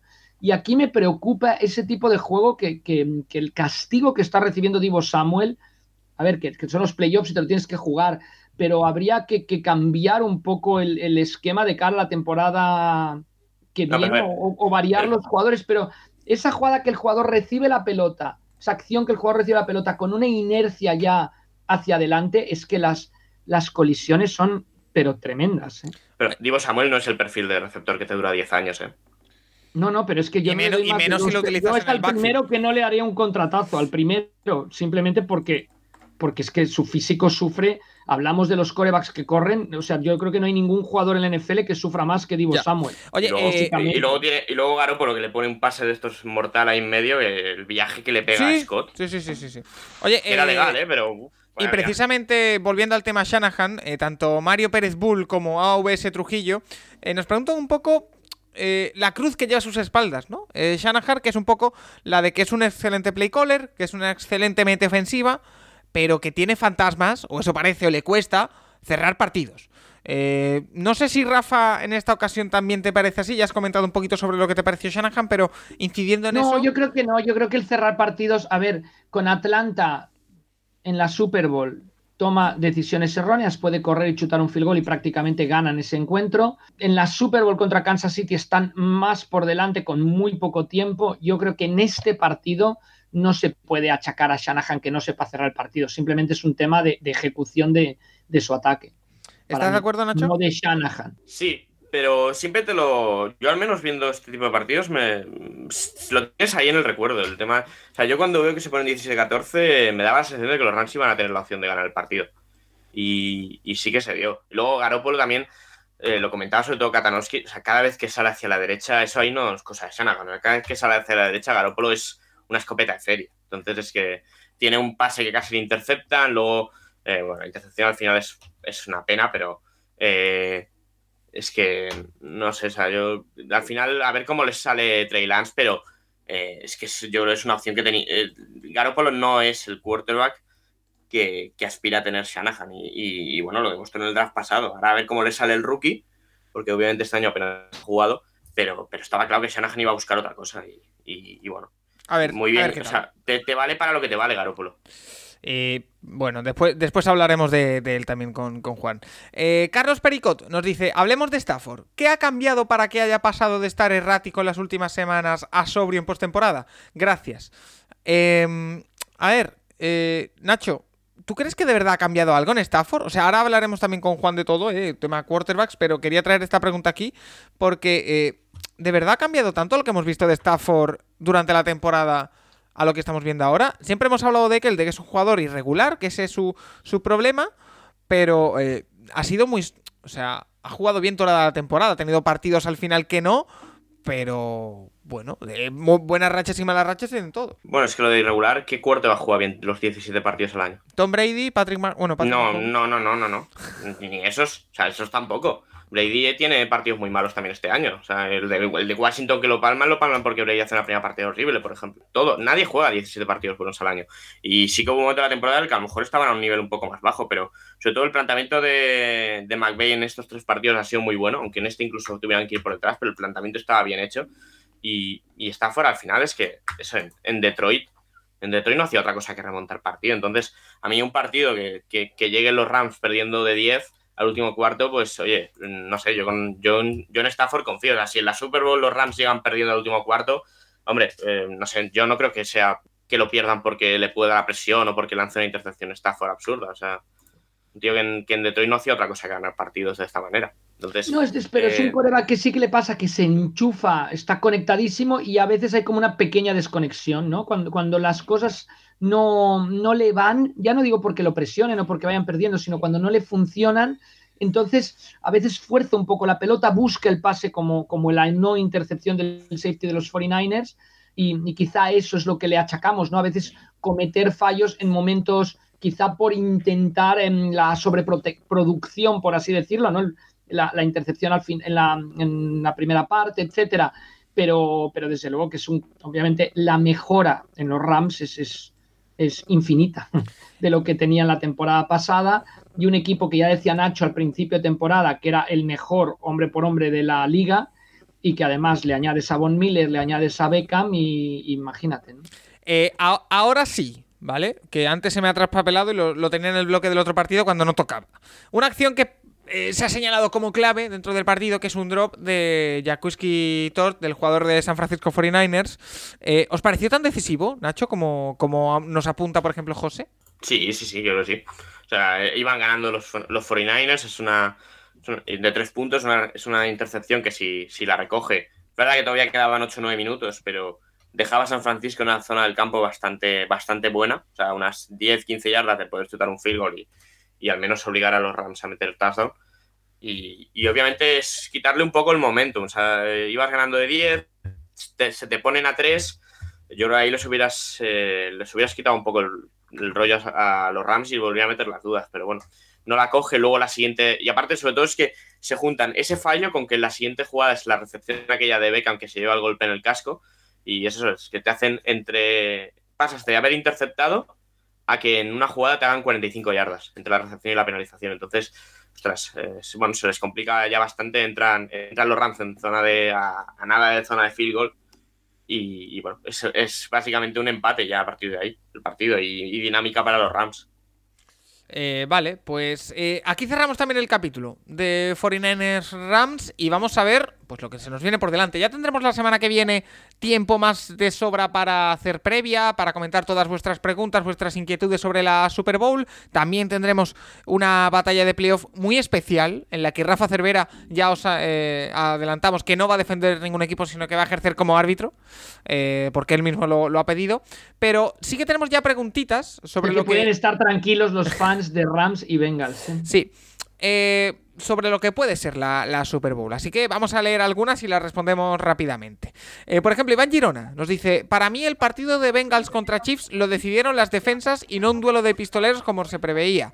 ¿Será la Super Bowl igual? Porque a priori, eh, las dos caras visibles del partido son Matthew Stafford y Joe Burrow, como hemos dicho al inicio, pero las dos defensas pueden estar muy en, en juego. Eh, Nacho, no sé si piensas que puede ser así o no. Sí, seguramente. Eh, las dos, sobre todo a ver, a mí me da miedo que pueda ser una Super un poco parecida al año pasado en cuanto a, a la línea ofensiva de los Bengals. Sí, o sea, da miedo, ¿eh? Quiero, quiero ver ahí a que cómo plantea Taylor el partido para evitar que a Burrow lo maten. Y porque sí, porque Juan dirá lo de la presión y demás, pero si se te caen cuatro Donalds encima en cada jugada, poco tienes que hacer. Y, Y ya vimos, por ejemplo, lo que fue la última Super Bowl en la que estuvo Miller. O sea, es curioso, pero eh, vuelve a haber dos. eh, por segunda vez hay dos cuartas número uno del draft uno contra el otro. La otra, la otra Super Cam Bowl es Newton contra de- Peyton Manning. Justamente la de Peyton Manning contra Cam Newton, en el que el, en el, que el MVP es Von Miller, que también estará en esta Super Bowl. Sí. Y, y no sé, a mí me ha ido un poco eso, que la Super Bowl, el que pinta buen partido, eh, se quede escafinado porque, porque los Rams pegan una paliza en la línea, en las líneas a, a los Bengals. Pero, pero bueno, eh, vamos a ver, yo creo que va a ser un buen partido en, en ese sentido va a ser un buen partido. Y luego, pues hay más historias ahí, que McVeigh y Taylor. Taylor, Taylor fue de- asistente de McVeigh, si no me equivoco, ¿no? Sí, en los Rams. Eh, la Super Bowl con los dos entrenadores más jóvenes que ha habido nunca, 36 y 38 años. eh, Lo- los Bengals lo curioso es pudiendo, pudiendo ganar su primera Super Bowl. Sí, hay, hay- muchas Sí, sí. historias y, la, y las Lo, repasaremos. lo curioso de que los Rams van a ser visitantes en la Super Bowl en su casa. Y, y lo que me asusta y es que van a jugar con el. Creo que si es así, van a jugar con la cosa esa rara que tienen eh, beige o crema. eh, la camiseta esa eh, rarísima que tienen los Rams de color crema, que es feísima. Espero que no. Espero que sea al revés y que los Bengals jueguen con la blanca, pero, pero me da la sensación de que va a ser así. Y, Bueno, los y bueno, como locales jugarán de oscuro, Nacho. claro, De, naran- van a jugar y de de- irán de naranja. naranja, ¿no? De negro. ¿no? Bueno, habrá Bueno, que, que verlo. De naranjo de negro y los otros con la camiseta. Es que, de verdad, esta es la, yo creo que es la camiseta más fea que hay en la NFL. era la, la segunda de los No sé, Rams. no sé de cuál me estás hablando, tío. La, la, la, la beige que tienen. La segunda no es amarilla chillona. No, Ah, vale, ya sé cuál. Que es como blanco, pero no es blanco. exacto. Es como Blanco color hueso. Como un blanco manchado. Es color hueso. Sí, pero no sé, van a jugar con eso. Y yo creo que si juegas con eso tienes que perderla automáticamente. Oye, eh, Rafa, más preguntas que tenemos por aquí. Por ejemplo, Kike NFL Cuba nos dice: ¿Qué pensará Baker Mayfield cuando vea a Odell Beckham en la Super Bowl? Eh, Ese es otro tema. yo es que prefiero no pensarlo, eh, la verdad. Eh, no sé, ¿Qué Rafa- pensará Paco Virués cuando vea a Odell Beckham en la Super Bowl? No, no, le tiene que dar la mitad del anillo a su padre por el gran vídeo que hizo. Oye, también hay que destacar que, que no lo hemos dicho, que Paco Virués dijo en diciembre que esta sería una Super Bowl muy divertida. Y, y me mantengo. O sea, todo lo que hubiera sido ver a Cincinnati, ver o a los Rams o a los Dallas Cowboys, me, eh, me apetecía mucho. Y me apetece. Eh, pero, Sí, por pero los Dallas Cowboys tienen a McCarthy. Claro. Claro. Eh, me, me dice Javi Ugarte, por ejemplo, eh, dice, pensando en ese aficionado ocasional que solo ve la Super Bowl del que hablaba, del que hablaba yo la semana pasada, eh, ¿no creéis que se ha quedado una final poco mediática, con equipos con menor, tero- menor tirón mediático y quarterbacks menos reconocibles para el gran público? Gracias y enhorabuena por el programa. Eh, yo aquí tengo una... Estoy dividido. Es decir, por un lado pienso, son dos eh, equipos con historiones, porque me parece que es mucho más vendible la historia de Joe Burrow, la historia de Matthew Stafford, la historia del primer anillo de los Bengals, que por ejemplo haber vendido mm, otra vez están los Chiefs aquí con Mahomes, por ejemplo. Me parece que es mucho más vendible esta, esta Super Bowl. Eh, pero por otro lado, pienso en esto, pienso que son dos equipos que no son. No tienen una gran fanbase fuera de, de sus mercados locales, quizá los Rams un poquito más. Que, O eh, incluso en sus mercados. claro. Porque lo de los Rams en Los Ángeles es lamentable. que el, el show del descanso no es el más internacional del mundo. Es decir, a mí porque sí me gusta. Me gusta Eminem, me gusta Snoop Dogg, me gusta Kendrick Lamar. Y me- a mí me va a encantar. Estoy deseando ver el, el show del descanso. Pero entiendo que para el aficionado ocasional no es lo mismo que vea a Eminem que que vea a Maroon 5 o que vea a Beyoncé o que vea a Shakira. No es el mismo tipo de artista. Por lo tanto, sí que puede ser que sea una eh, Super Bowl con todo el pack eh, un poquito menos mediática de lo normal. Ahora, yo por mi parte, no sé vosotros, yo la voy a disfrutar. A priori tiene un cartelazo eh, dentro y fuera del campo increíble.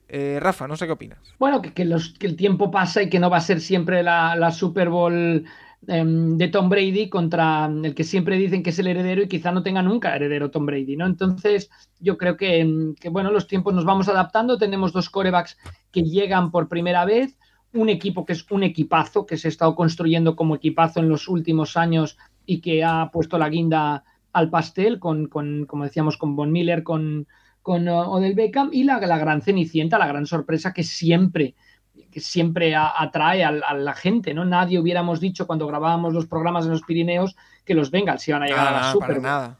Entonces, bueno, yo, yo creo que es, es lo que toca, es, es lo que hay y, y, a partir de ahí es, es irlo vendiendo. Siempre para venderlo tienes la gran baza de que, de que, de que todos compiten en la NFL, que no es una liga de solo dos equipos o solo tres equipos. Yo creo que con los Bengals queda más que demostrado esto. Eh, Nacho, a ti, eh, ¿tú en qué, en qué, el, cuál de los dos lados estás? ¿Crees que es mucho más vendible esta Super Bowl que otra que pudiese haberse dado? ¿O que, como dice Javi Ugarte, puede ser menos mediática y por lo tanto llamar menos la atención? Bueno, obviamente al público en general, al que no está tan habituado en NFL, obviamente el volver a ver a Mahomes, pues siempre. O, o los nombres mediáticos siempre llama más, pero no sé, al final yo creo que Burrow tiene ese, rollo que, que, atrae muchísimo. Eh, con la personalidad, con obviamente pues lo que todo el mundo hizo el domingo, el, el meme del el gif de, de, fumándose un puro en el desayuno después de ganar el título. Esto, eh, y que luego, tal y como sale a la rueda de prensa, o sea, a Juan no le gusta nada el estilo, obviamente, pero, pero no sé, tiene, tiene ese rollo que, que, que, que te engancha también. Y, y, luego la historia de Stafford es increíble. Eh, un tío que hasta hace un año estaba en el, uno de los equipos más perdedores de la historia y que salir de ahí y ganar. Eh, no sé, yo creo que de cara al. Y aparte, bueno, yo creo el estadio también, o sea, la, el, que sea en Los Ángeles, con ese estadio, con esa. Yo creo, que va a ser, yo creo que va a ser interesante, yo creo que va a haber bastante gente que la vea. Eh, vamos a ver. Primera Super Bowl en Los Ángeles desde 1993. O sea que... Mira, eh, hablando de historia, eh, nos dice Bernabé Dedins, eh, Rafa, a ver si te suena de algo. Dice: ¿Os suena temporada previa con 11 partidos perdidos? Quarterback de segundo año, gana a los Riders con decisión arbitral controvertida, final de conferencia contra el favorito y Super Bowl contra los Rams. Rafa, si yo te digo todo esto, ¿tú qué me dices? Eh, Tom Brady. y yo burro... no, no, era, no, eran, eran más favoritos los Rams que se enfrentaron a Tom Brady que los que se van a enfrentar a, a Joe Burrow. Pero sí, sí, sí, sí, sí. Es muy curioso, ¿eh? porque la historia, a ver, la decisión arbitral controvertida de los Raiders, eh, bueno, a ver, tengo mis dudas. Pero se está repitiendo bastante la, la historia. Eh, a ver, más cositas de esta Super Bowl que nos han dejado algunas preguntas. Eh, mira, eh, Rafa, una pregunta eh, administrativa. Kike NFL Cuba nos dice: ¿Qué consecuencias acarrea para una u otra parte ser administrativamente el equipo local o visitante en un Super Bowl? Según tengo entendido, se alterna cada temporada entre las conferencias. Sin ninguna, el que, el que, el que dice cara o cruz es el visitante en los sorteos. O sea que, va, va, porque la administración de la Super Bowl la lleva la NFL por completo, no se meten sí, los equipos sí, participantes, sí, ni, ni, Los Ángeles Rams poco, por... Yo creo que también la administración de las finales de conferencia la lleva la NFL también. ¿eh? Oh, pues mira, es curioso eso. Eh... Oye, y el vestuario, pero como aquí hay tres vestuarios, los, los, los Bengals se meten en el de los Chargers y los Rams en el de los Rams. Vale. Que siempre decían, ojalá los Jets lleguen algún día a la Super Bowl porque serán locales por primera vez.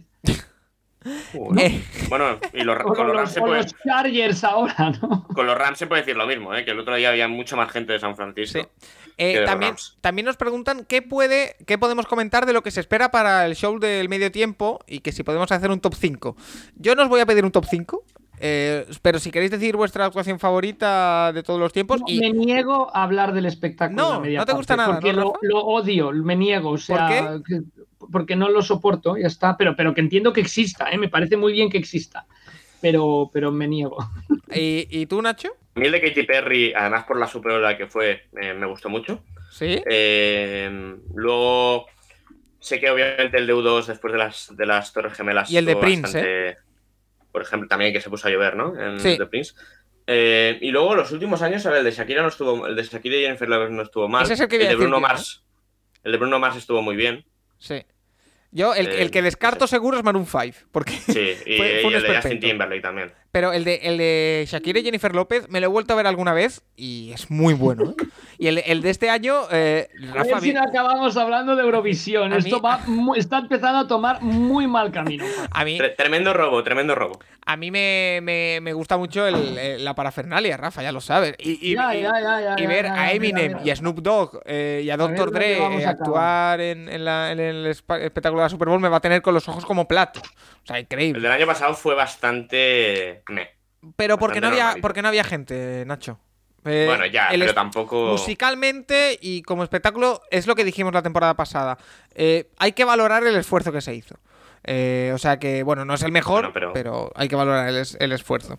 Eh, no como por A ejemplo Maroon cuando cantaron los del Río. ¿Cantaron los del Río?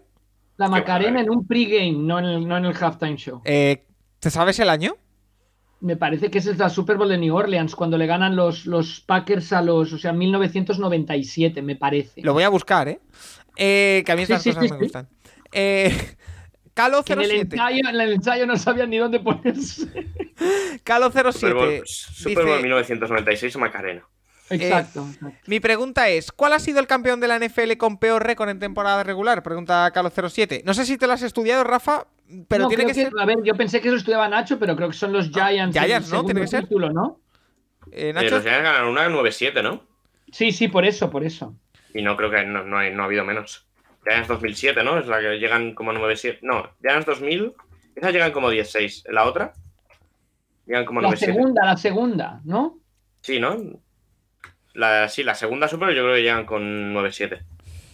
Bueno, eh, vale. Eh, estoy buscando el vídeo y no me sale, eh, todavía de los del río. Eh, Lolo nos dice, Paco, dinos pronto tus porcentajes para ir apostando. Por lo contrario a lo que digas, claro. Y si puede por encima de 70-30, mejor. a ver, es que tengo un porcentaje en la cabeza, pero no sé si lo quiero soltar esta semana o la que viene. Eh, ¿Cómo lo veis, Rafa? ¿El qué? Que No va me- a cambiar mucho en una Eh, semana. eh, ¿Quién va a ganar el partido? El porcentaje, sí. Que tengo un porcentaje en la 70, cabeza. 70-30 los, los Rams. Pero, ¿me, me lo guardo yo o, o lo suelto ya? Eh, Yo creo que me lo voy a No, guardar pues así. Suéltalo y lo puedes modificar el lunes. Vale. Pues yo digo. 2011 los Giants a los Patriots ganaron la 9-7. Super Bowl después de tener un récord de 9-7 en temporada regular. eh, mira, eh, voy a decir 75-25 para los Rams. Eh, Nacho, ¿tú algo? Yo iba a decir 65-35. Siempre soy el conservador de los tres. A ver, eh, si solo en la NFL.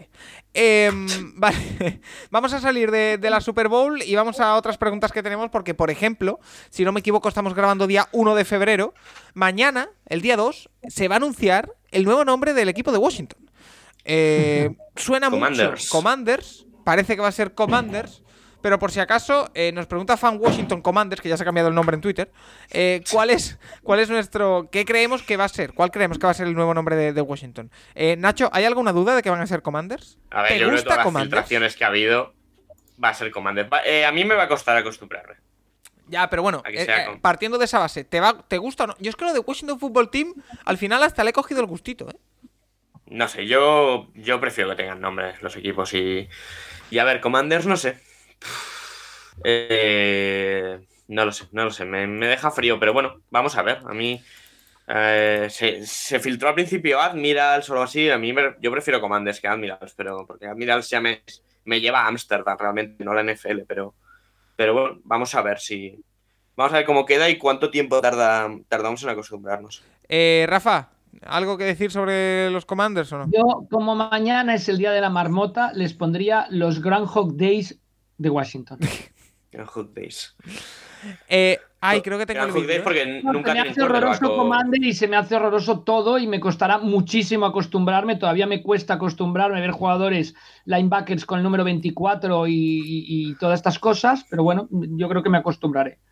Vale, eh, es- creo que estoy encontrando el vídeo de la Macarena, ¿eh? año 96. Eh, yo ya lo, lo tengo que sacar en redes. Vamos. eh, Entonces fue, fue, en, fue en Arizona, ¿no? Un día como hoy, como dice Víctor Hasbani, porque creo que hoy se cumplen años, ¿no? De esa Super Bowl en Arizona de los Steelers y los Cowboys. eh, puede ser, es que lo tengo que no sé si confirmar. es temporada 96, Super Bowl 97 o Mm. Es que- temporada 95, No, pero Super Bowl 97. ¿sabes cuál es el problema? Que lo estoy buscando en YouTube y tengo algún vídeo que parece que es la actuación, pero claro, no lo puedo abrir porque sonaría en el durante mientras la grabación. Así que cuando lo pueda lo, lo busco y te digo. Em, más que cosas. De Daloac nos dice: eh, Pregunta general: ¿qué posiciones en ataque, defensa o equipos especiales consideráis vuestra favorita para marcar la diferencia? Excluyendo claramente eh, quarterback, que sería muy obvio. Eh, ¿Hay posiciones fundamentales que no tienen los focos de otra, pero son imprescindibles? Eh, venga, una por, por campo. Eh, Nacho, en ataque, defensa y equipos especiales, ¿qué te parece clave? Mm, a ver, yo me quedo con los receptores. Obviamente la, la siguiente es el left tackle y la línea, pero yo diría receptores y en defensa para rusher. Eso está clarísimo. Vale, eh, yo es que eh, en defensa me voy a quedar con linebacker. Porque sí que es verdad que los parrashers tienen mucha importancia, pero creo que un buen linebacker eh, te puede marcar la diferencia y se ve, por ejemplo, este año con, con lo de Micah Parsons, por ejemplo. En ataque... Pues si Micah Parsons ha jugado, el- ha jugado prácticamente para rusher. ¿eh? Sí, pero también ha jugado bastante de linebacker. Eh, ha jugado de pass rusher, pero también de linebacker. Bueno, y mm, se me ocurren más jugadores que eh, los anteriores Dallas Cowboys potentes eh, se basaban en los linebackers, que eran Jalen Smith y Van Der por ejemplo. entonces, bueno, es por decir algo diferente, también te digo. preguntas es, ¿eran potentes esos Cowboys? Sí, yo creo que sí. Rafa, ¿Tú con qué te quedas? Yo en defensa diré un, cornerback estilo Ramsey. Yo creo que eso es, espectacular para un equipo. y en, Special Teams, el center, yo creo, ese long snapper, yo creo que es fundamental y hay algunos que hasta cubren después los retornos de Pond. Y en ataque, ¿tengo que decir algo? Sí. Pues también el, en ataque voy a decir el, el tackle izquierdo. Vale. izquierdo que protege el lado ciego del coreback. Perfecto. Eh, Rafa, ¿estás preparado para unas dudas de arbitraje? Más o menos, más o menos. Vamos allá. Torpedo Kit nos dice: En el Rams 49ers eh, se ve varias veces como el right guard de estos últimos, es decir, de San Francisco, toca en el hombro al center para que haga el snap.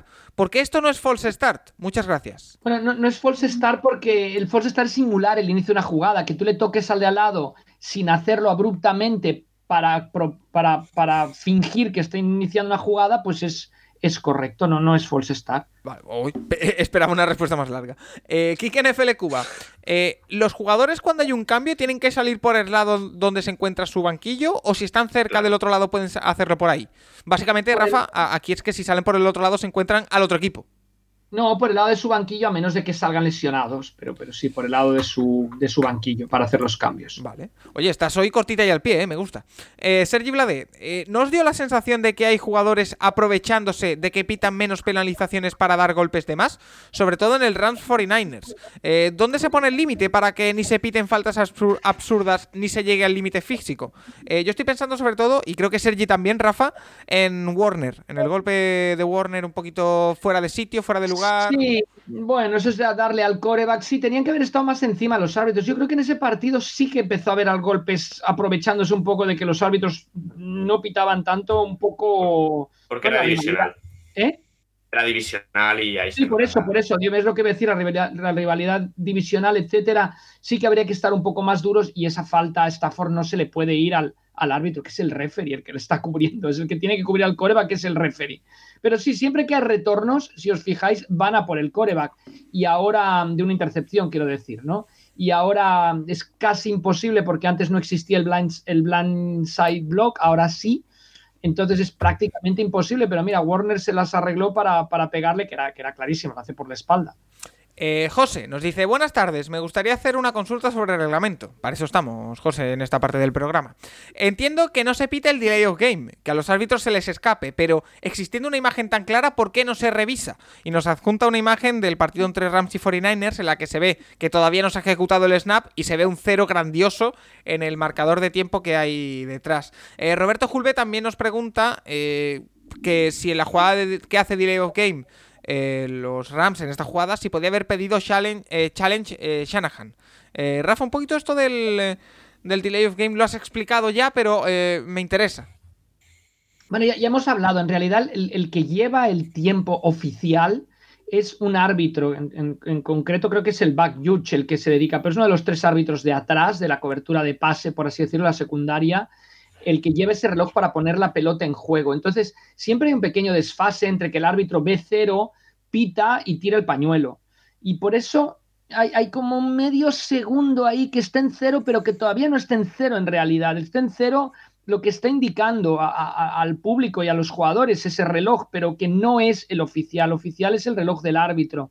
Lo mismo para final de juego, para el reloj de partido, donde permiten generalmente un desfase en el de partido de dos segundos. Si hay más de dos segundos entre el tiempo que tiene el árbitro y el tiempo que tiene el, estadio, es cuando escuchamos al árbitro decir, por favor, eh, pongan el reloj, ¿no? Reset the, game clock a esto o a lo otro. Entonces es eso, o sea, no, no es que haya retraso de juego porque el árbitro oficialmente todavía tenía nada, centésimas de segundo, por así decirlo. Em, aunque se pase de tiempo, digamos, aunque se pasara, aunque no se diera cuenta, no es revisable. Es, un tema que no, no, no, entra dentro de las categorías revisables ni por challenge ni porque los árbitros lo hagan si es en los dos últimos minutos de cualquier mitad o en, en la prórroga. Vale. Entonces, ¿qué pasa? Pues si es en cero, tú continúa. Tú, tú continúa Sí, y sí. haz el snap, como hicieron los Rams. O sea. Eh, Quique La Rosa, ¿cuándo y quién decide a los árbitros, los jugadores elegibles para recibir el balón? Esto también es un tema que hemos hablado bastante, pero que crea bastante confusión, Bueno, Rafa. Mira, elegibles, o sea, hay, hay 11 jugadores en ataque. Uno recibe el snap, que es el coreback, quedan 10.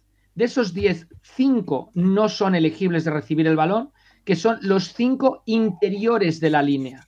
No necesariamente líneas de ataque, que generalmente lo son, pero los 5 de dentro de la línea. Son elegibles para recibir un pase los dos exteriores de la línea y los tres que se coloquen detrás de la línea. Y eso los árbitros lo ven. O sea, hay un árbitro que mira a un lado, el otro mira al otro lado, los árbitros de línea, y ya lo saben. O sea, no hay que avisarles. Es, fácilmente reconocible al inicio de una jugada. Párate una jugada antes y identifícalos tú si quieres como, como ejercicio, ¿no? Entonces, ¿qué pasa? Que cuando un jugador de la línea en la NFL, en la regla NFL, no regla universitaria, un jugador de la línea se coloca en un extremo, tiene que avisar que se coloca porque él lleva un número entre el 50 y el 79, números automáticamente inelegibles para, para identificarlos. Entonces, como él lleva un número inelegible, pero se va a colocar en una posición elegible, lo que está haciendo Williams con los, con los 49ers en los playoffs, entonces tiene que avisarlo al árbitro y el referee lo avisa por el micrófono y dice, el jugador número 71 se reporta para esta jugada como elegible. Generalmente es para ganar más fuerza bloqueando, aunque a veces ahí es cuando se hace el engaño y se le pasa el balón a, este jugador. Vale. eh, y la última, eh, que no quiero agotarte tampoco. Bernabé Deniz nos dice, ¿cuál es la diferencia entre un sack y un tackle for loss? Y si la respuesta es que el sack es al quarterback, ¿por qué no le dieron a TJ Watt un sack, sino un tack for loss en, la, en el partido de la jornada 18, en el primer cuarto? Bueno, yo creo que no, no, sé si le dieron ni siquiera un tag por loss, pero tackle por loss, pero bueno, había, habría Le dieron tres... un fumble. Por eso, exacto. Aquí habría tres conceptos. El primero es un sack es, se produce cuando el, el ataque, el, el, el, pasador, no tiene que ser el coreback, el jugador que va a realizar el pase o que es el que va a realizar el pase, es placado en acción de pase, evidente de pase, detrás de la línea de scrimmage o, en la yarda cero, o sea, puede haber un sack de cero yardas. Pero tiene que ser un jugador que eminentemente es pasador. Pongamos el ejemplo de Lamar Jackson o de Josh Allen en estos playoffs, cuando hace la option por la derecha, amaga y es un corredor, lo pueden placar detrás de la línea de scrimmage y no sería un sack. Ahí sería un tackle for loss. Entonces, para que sea sack, tiene que ser una acción evidente de pase. Eh, lo que pasó en aquel partido, que de hecho los, los Steelers lo reclamaron, es que es un fumble. Cuando el center da la pelota al coreback y el coreback no tiene posesión del balón en ningún momento, se declara jugada abortada. Es una jugada que no cuenta para estadísticas, es como si no hubiera existido y en el fumble es en el, en el, en el, en el fondo es un fumble recuperado por el coreback que posteriormente es placado por TJ Watt. Vale. Y la última, Sergio Esteban. Pero bueno, la pregunta sí. es muy buena porque los Steelers eh, enviaron su causa a la liga, eh, pidiendo que se le contara a, Sack a Watt y le contestó la liga que no. Eh, Sergio Esteban, pregunta con respecto a los árbitros. ¿Son trabajadores exclusivos Esta, Paco, de la NFL? Puedo pedir, puedo pedir el eh, guardarla para. Paso palabra. No, la guardo para la próxima semana. Intentaré tenerla porque la quiero investigar bien, qué profesiones tienen, qué hacen, un ranking, etcétera. Pues mira, Entonces, perfecto. Eh, ah, si sí, puede te, ser. Solo, solo te encargaré. Se me acumula la segunda y espero no tardar tanto como para contestar aquella de la hierba. Del, solo del te encargaré de... una cosa, Rafa, si puede ser. Eh, recuérdamelo. Que la sí, sí, sí, por supuesto, por supuesto. Eh, vale, pues eh, si te parece, vámonos al tema de la semana, que es, como ya hemos hecho las dos últimas rondas de playoff, intentar ponerle un titular a lo que hemos vivido, así que eh, una pequeñita pausa y seguimos. El Capologist, tu podcast sobre NFL más interactivo.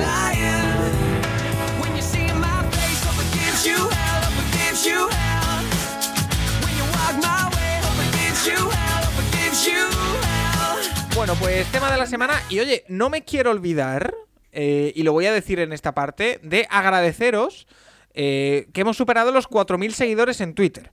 Eh, es una cifra que a lo mejor mucha gente puede pensar que no es muy grande, pero para nosotros significa mucho. Más que nada porque nos marcamos el objetivo de llegar antes de la Super Bowl, hemos llegado de sobra, ya estamos en 4.050, o sea que habéis respondido como siempre de manera espectacular.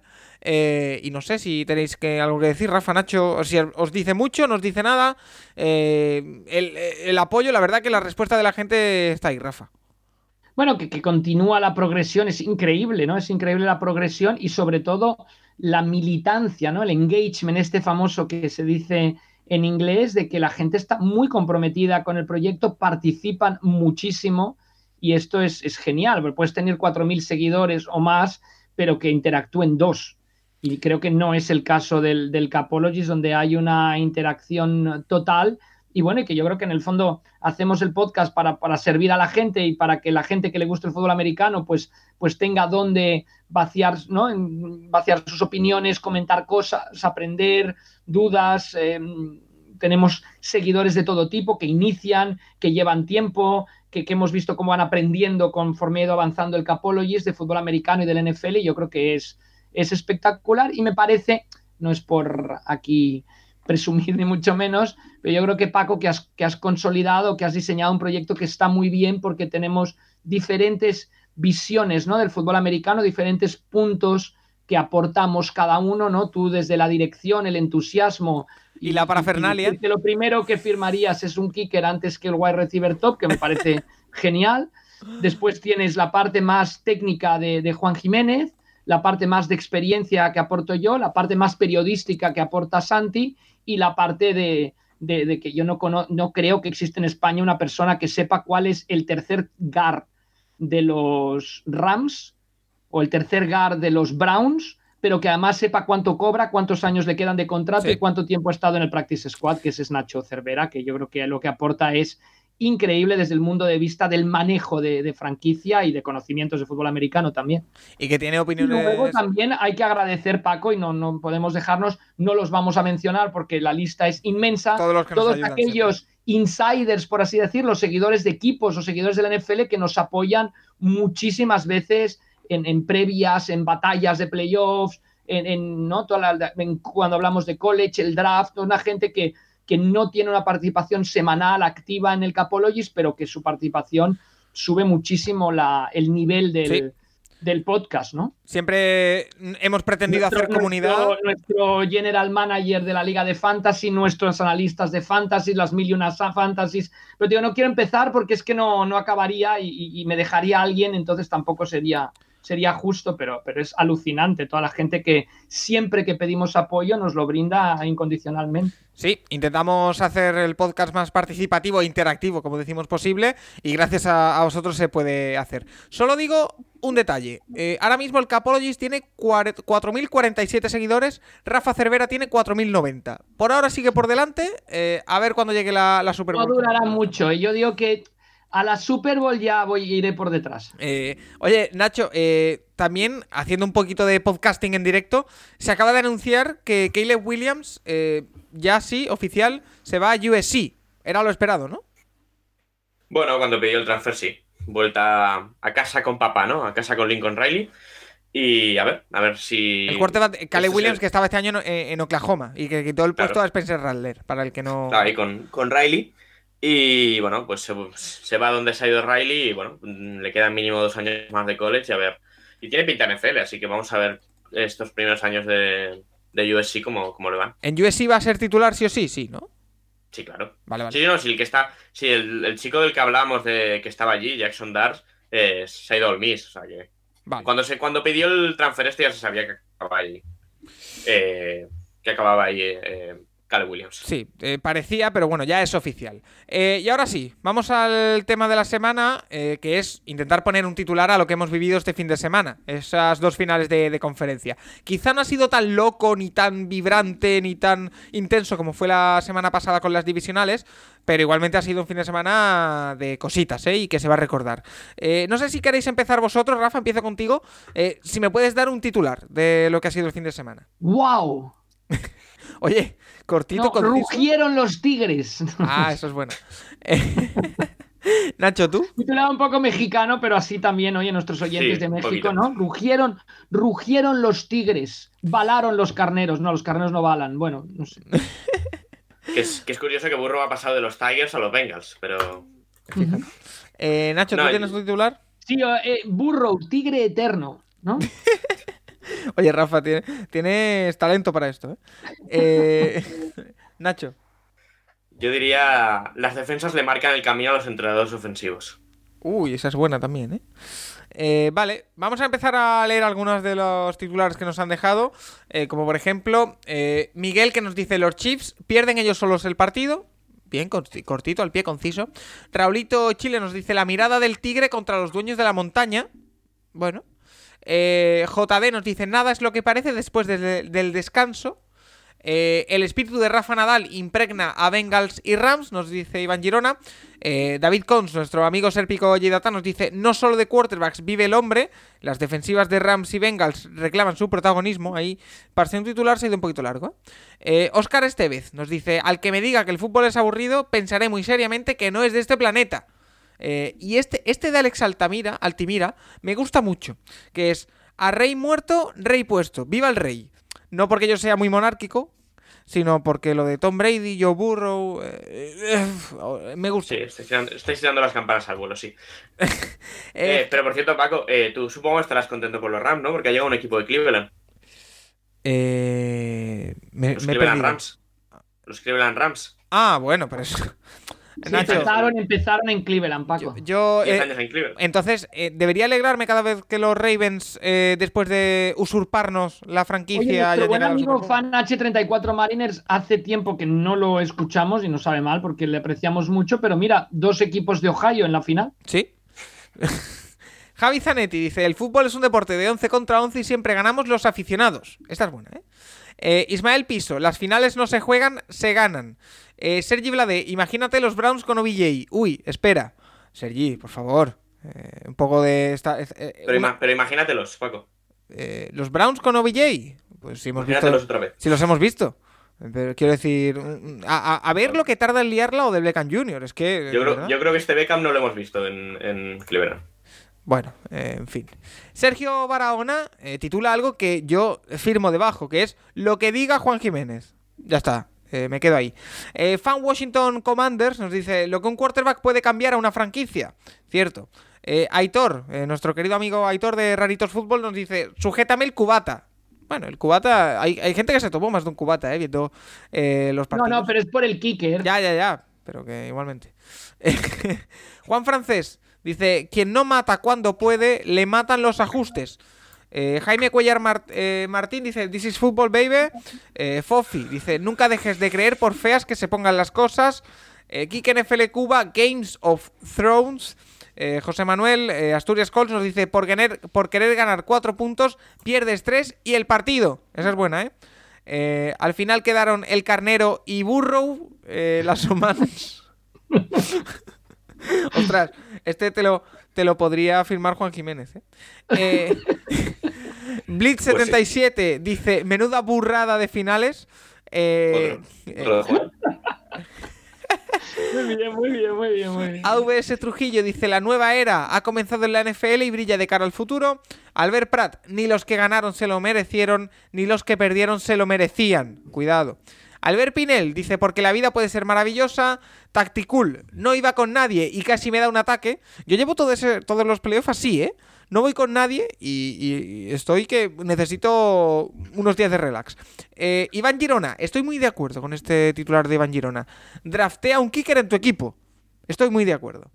Eh, Lolo, En, en el pick Me 5. faltó poner draftea un kicker en tu equipo en primera ronda. Lolo nos Solo dice hicieron los Raiders, pero. El nacimiento de una leyenda. Bruno nos dice Chiefs pegaron- pecaron de soberbios y Bengals simplemente soberbios. Eh, Ganaza Fernández nos dice crónica de una muerte anunciada por Jimmy Guapopolo. Eh, eh, Víctor nos dice en 13 segundos ganaron, en 13 segundos perdieron. Porque, bueno, ahí esa prórroga entre Cincinnati Bengals y Kansas City Chiefs. Ayoce No, sí, que es, que es muy curioso que el drive de los Bengals, de, la- de los Chiefs de la prórroga, dura 13 segundos. Que es lo que tardan en interceptar a Mahomes. Ah, Eh, Ayoce nos dice, hemos venido a jugar y a remontar. Gladys Matar nos dice, inesperadas. Eh, Angerú Lobadeus nos dice, la caraja de Kansas más la clásica de Garópolo. Y Álvaro Castillo López nos, nos dice, a ver si soy capaz de decirlo, supercalifragilístico expialidoso. Eh, sabido, ¿eh? Eh, bueno, eh, no sé si os queda algo más que comentar. Eh, Rafa, como siempre, te voy a dejar en esta parte del programa porque nos vamos a ir a hablar de Joe Burrow, pero de más cosas, quarterbacks y ofensiva con Juan Jiménez. No sé qué te queda. Yo me voy de copas, Paco. ¿Ah, sí? Sí, sí, fútbol sala. Ah. Tenemos partidos de copa ahora, un par, ¿eh? Oye, eh, estuve viendo el otro día a Santi. Eh, Sí, buen- buen tuvo- muy buena zurda, buen, buen jugador. Sí, buen tuvo, jugador. tuvo ocasiones. Tiene un poquito eh, el porte de, de Maradona, ¿eh? O sea, así con el pelito ahora que lo, que lo tiene así en plan. No sé si eso es un cumplido o no. No, hombre, que tiene el pelito así de, un poquito desmelenado ahora, que lo tiene largo, un poquito el, el cuerpo, mete el culo, o sea, juega con el culo hacia afuera, un poquito Maradona, ¿eh? Sí, sí, sí. sí. Pero bueno, que, que haya suerte, Rafa, y que... Bueno, que te, te- se te agradece, ¿no? La familia Cervera, que, que tal, tal apoyo que vaya a ser hasta los partidos de fútbol sala. Sí, sí. sufrí- Me explotó lo de Tom Brady eh, en la cara mientras veía a jugar a Santi, pero no pasa nada. Eh, pues nada, Rafa, como siempre te agradezco. Por, que por esta- cierto, gran intervención en gol, ¿eh? Y, y gracias a Tony Padilla por la promoción del Capolo. Por supuesto, también gracias a Tony Padilla, ya que estamos agradeciendo y merecidamente a mucha gente eh, durante este programa. Tony Padilla, por supuesto, también un, un gran amigo. Eh, lo dicho, Rafa, esta semana te espero para el podcast de eh, predicciones y pedradas. ¿eh? Tenemos que revisarlas, ¿eh? Y te espero porque va a ser muy diver- Yo creo que va a ser el programa más divertido del año, ¿eh? O sea que. eh, Muy bien, perfecto, perfecto. Pues nada, que haya suerte. Nacho, tú y yo nos vamos a hablar con Juan Jiménez, así que una pequeñita pausa y vamos con él. Hey, let's go now. Let's go now, man. Hey, put a drive together. Go get seven now. Let's go. Right two, green right off nasty. Hound two, wide flutie, edge spacing, back right. Hold on. We're good. We're good. We're good. Hey, Mike, Mike, hey, Mike, 20, 36, Hawk 57, 43. Monday, Monday, Monday, Monday. Blue 80, Blue 80, Blue 80. Omaha. Y ahora, quizá, probablemente, el momento más esperado de toda la semana después de que los Cincinnati Bengals se hayan metido en la Super Bowl. Yo creo que la mayoría de nosotros, al ganar los Bengals, lo primero lo que pensamos es Juan Jiménez. Así que vamos a hablar con eh, The QB Nerd, también se queda por aquí Nacho, un poquito sobre todo, lo que ha sido las finales de conferencia, especialmente, como no, eh, lo de Joe Burrow. ¿Qué tal, Juan? Hola, ¿qué tal? Buenos y felices semana para todos. ¿Cómo, cómo estás de de ánimo ahora que ya han pasado un par de días? Pues, pues bien, bien, bien. No sé, es, es- fue, fue un domingo intenso para todos, ¿no? Eh, yo creo eh, el, el hecho de que uno creyera, ¿no? En los Bengals por, por, por burro no quiere decir que fuese, no fuese consciente de la tremenda dificultad del partido, ¿no? Eh, Kansas City yo creo que era el, si no es el mejor equipo de la liga, en teoría, ¿no? Pero bueno, se tenían que dar unas ciertas circunstancias y, y- y ocurrieron, ¿no? Que, que los Bengals estuvieron ahí, hicieron un partidazo en defensa en la segunda parte. Y ya comenté en, redes sociales que algo pasó en ese equipo, en los Chiefs, que cambió totalmente, bueno, porque en la primera parte es que parecían imparables, estaban los Chiefs, al- algo ocurrió ahí. Y, bueno, en definitiva, te he confesar, Paco, que pasé muchos, muchos, muchos nervios, muchos nervios. Ah, más que contra, supongo que es normal, pero más que contra Titans y, y Raiders, pero muchos más. Así que lo pasé bastante mal la primera parte, sí. Oye, eh, y también tenemos por aquí a, a Nacho, eh, pero la primera pregunta es obligada. Eh, nos la hace eh, Serpico Data, nuestro amigo David Cons, bien conocido por todos, que nos dice, eh, muy buenas maestro, ¿has podido ya solucionar los trámites en el registro civil para efectuar tu cambio de nombre y pasar a llamarte Joe Jiménez? Eh, es que, no, es que, Juan, es que aquí eh, hemos puesto la- el tweet para que todo el mundo te preguntase esta semana en el consultorio, eh, menos dos o tres preguntas que no, el resto son todo eh, preguntas o cuestiones o afirmaciones sobre Joe Burrow. Y es que, eh, Nacho, tú que estabas, tú que has estado delante toda la temporada, eh, todos teníamos mucha fe en Burrow, todos creemos mucho en Burrow, pero el que desde el primer momento dijo, oye, va a ser especial, oye, va a hacer grandes cosas, fue Juan Jiménez, ¿eh? Sí, sí, sí, an- antes, en el año incluso del SU, antes, antes de ese último año, pero, pero bueno, eh, sí, Burro hace un buen partido, pero el partido lo gana la defensa, ¿eh? O sea, esto está clarísimo. La- Dejar en tres puntos a los Chiefs en toda la segunda parte es una barbaridad. Y no solo tres puntos, es que prácticamente no hacen ni un primer down en toda la segunda parte los Chiefs. Y bueno, sí, Sí. que Burro hace un buen partido, obviamente. Tiene intercepción, tiene el otro pase que, él- que lanza que no entiende. es otra casi intercepción, hace, sí. Pero, Sí, no sé qué hace, la quiere echar fuera y se la tira las manos al linebacker, pero, pero bueno, el Burrow, sobre todo, es justamente lo, lo que demuestra Burrow es la siguiente jugada esa. No sé si te acuerdas que es la aquella en la que casi le hacen un sack y sale corriendo y saca Sí. el primer down corriendo. Un poco la, la tranquilidad que transmite. Y también, también me da la sensación con Stafford en el otro partido. O sea, Stafford te lanza la prácticamente intercepción a Tart y en la siguiente jugada te lanza una pase de 40 yardas a, creo que era, que era Beckham. Esto, eh, en este sentido, vamos a ver una Super entre dos cuartos eh, excelentes y que creo que no va a ser el factor diferencial por ningún motivo. O sea, si él me dice que los Bengals van a ganar la, la Super Bowl porque ellos tienen a Burro y en el otro lado a Stafford, pues no sé, no lo veo, sinceramente. Así que bueno, yo creo que va a ser un, un gran partido y, y viendo la final de conferencia, pues eh, bueno, fue una primera parte complicada para los Bengals, pero, pero supieron aguantar, supieron aguantar ese último drive de- antes del descanso, esa jugada que no tiene ningún sentido los Chips. Y a partir de ahí, los cambios que hacen en, en la segunda parte, en, sobre todo en defensa, es increíble y consiguen, consiguen, no sé, sacar la versión más perdida de Mahomes en, que yo he visto al menos en NFL. O sea, Mahomes ha perdido partidos, pero no se le ha visto esta, esta sensación de, nerviosismo por el campo. Incluso el año pasado en la Super Bowl. O sea, la Super Bowl se pasa toda la Super Bowl corriendo, pero el tío va buscando opciones, las encuentra, las hace pases imposibles, pero en este sen- no sé, no sé, eh, lo de esta semana fue diferente. Juan, fue, Eh, fue un bloqueo mental increíble. Tú lo, lo has nombrado ya, Juan, y hemo- hemos, hablado bastante de esa jugada en la primera parte del programa, pero quiero incidir aquí y conocer tu opinión, porque me has dicho que crees que cambia algo a partir de, de esa jugada, supongo que, que anímico, pero es que, eh, por ejemplo, Iván Girona nos pregunta que si Mahomes incluso pecó de exceso de confianza. Eh, él habla durante toda la temporada, yo sí que creo que durante la temporada, y lo comenté en los primeros partidos, veía cositas raras de, de Mahomes, no habituales al menos. No sé si en este partido tuvo algo que ver, no sé qué, qué opinión tienes tú. No, no lo sé, Paco. Y sabes que siempre comento, y es verdad, ¿no? Es que, que me fijo mucho en los jugadores, ¿no? En el que llaman, se conoce como lenguaje no verbal, ¿sabes? En, en, las bandas. No sé, quizá porque soy entrenador y jugador y es algo que me fijo muchísimo, además me apasiona. Y, y yo estaba en la primera parte y veía que él, si completara esos pases, cómo se levantaba y señalaba el primer down con una, una energía, una cosa. Y la segunda parte hizo grandes jugadas y es que, es que se levantaba del suelo como, como si, si, si fueran perdiendo de palí. Es que era muy raro. Y yo no sé si aquí Mahomes yo digo, la jugada ya no es por, porque se fueron sin anotar, que claro, hombre, claro, que, que hubiera quizá ya casi, casi pues ayudado un poco a, a ponerse ahí delante y, y, distanciarse muy mucho de los Bengals. Es que no sé si ocurrió después algo, alguna bronca de Reed, alguna discusión entre los jugadores, pero es que la actitud era muy diferente, porque Mahomes es que era otro. Tengo un amigo, mi, mi gran amigo Dani, que me dice, me preguntaba el otro día de broma, dice, dice, ¿Mahomes tiene un hermano gemelo? Y digo, ¿qué? Porque es muy bromístico, ¿pero qué me estás diciendo? Dice, no, no, el que salió en la segunda parte. Es que era otro, otro muy diferente. Y, de todas maneras, es que no hay que quitarle. Eh, incluso Burro al final del partido, que, que eh, eh, a Narumo ¿no? fue a abrazarlo durante la entrevista y, y, dice: This is the man of the game. ¿no? Este es el respondido. Es verdad, porque hizo unos ajustes brutales. Ya lo hizo la primera parte, Paco, pero la segunda parte, lo que pasó. ¿eh? Ayer estuve revisando el partido así. Y, y, es que es brutal, porque tú sabes que una defensa 4-3, normalmente la, la, la, línea de defensa, los cuatro líneas de defensa son los que presionan al quarterback normalmente, ¿no? Entonces atrás juegas zona o mixta, zona de hombre. Entonces ya, pues, desde cuando traes el blitz, ¿no? Con un quinto, sexto hombre. Lo que estuvieron haciendo los Bengals en la segunda parte es que es uno de los ends, eh, muy a menudo iba hacia atrás.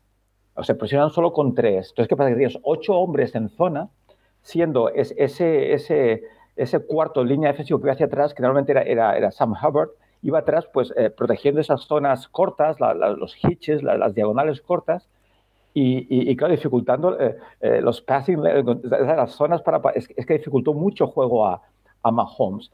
Y lo que ocurrió, ¿os acordáis de aquella última jugada al final del partido?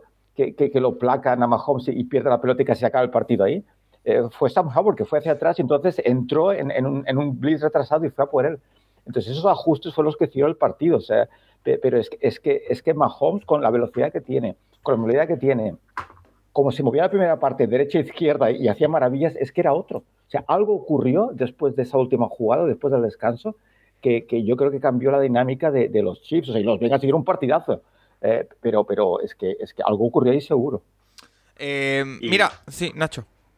No, y ahora sí, eh, yo otra cosa que no he entendido mucho, mucho ese, obviamente ese es el drive, el drive clave por la, porque se van sin puntos en una situación de, desde la yarda 1, pero también el final del partido, el último drive ese que tienen los Chiefs, que juegan a intentar dejarles sin tiempo el reloj. O sea, llegan muy fácil a la yarda 5 de los Bengals y no anotan el touchdown. O sea, hacen, se comen los dos sacks Mahomes, los dos de Hubbard, justamente los que preguntaba eh, Juan. Eh, o sea, yo es una cosa que no entendí. O sea, eh, aparte, no es que si anotasen el touchdown con un field le valía los Bengals. O sea, los field, tenían que anotarte un touchdown de vuelta. O sea, yo no entendía ese, ese juego raro que hicieron los Chiefs en esas dos jugadas cuando, cuando el drive había sido facilísimo. O sea, desde la yarda 25 hasta, hasta la 5 de los Bengals se la, se la hacen un- tranquilamente. Así que, no sé, fue muy raro. Casi pierden el partido directamente ahí.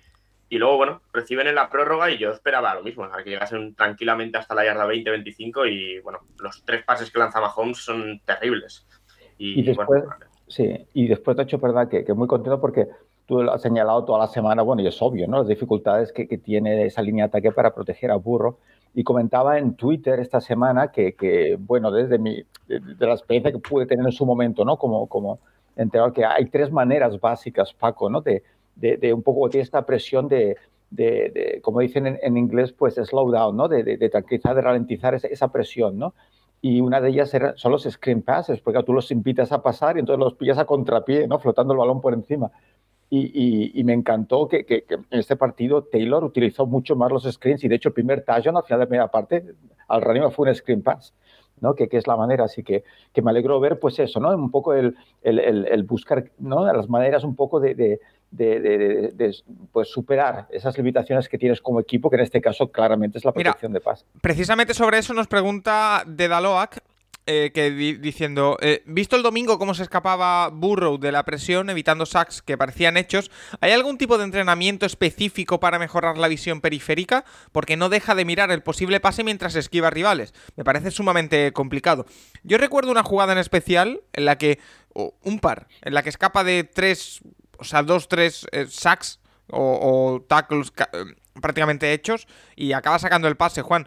Eh, esto de la visión periférica me resulta muy interesante. Sí, es como Mahomes. Los grandes, grandes quarterbacks, Paco, son los que son capaces de, de sentir la presión, moverse en el pocket sin dejar de mirar eh, eh, a, a, sus receptores, buscar a sus receptores.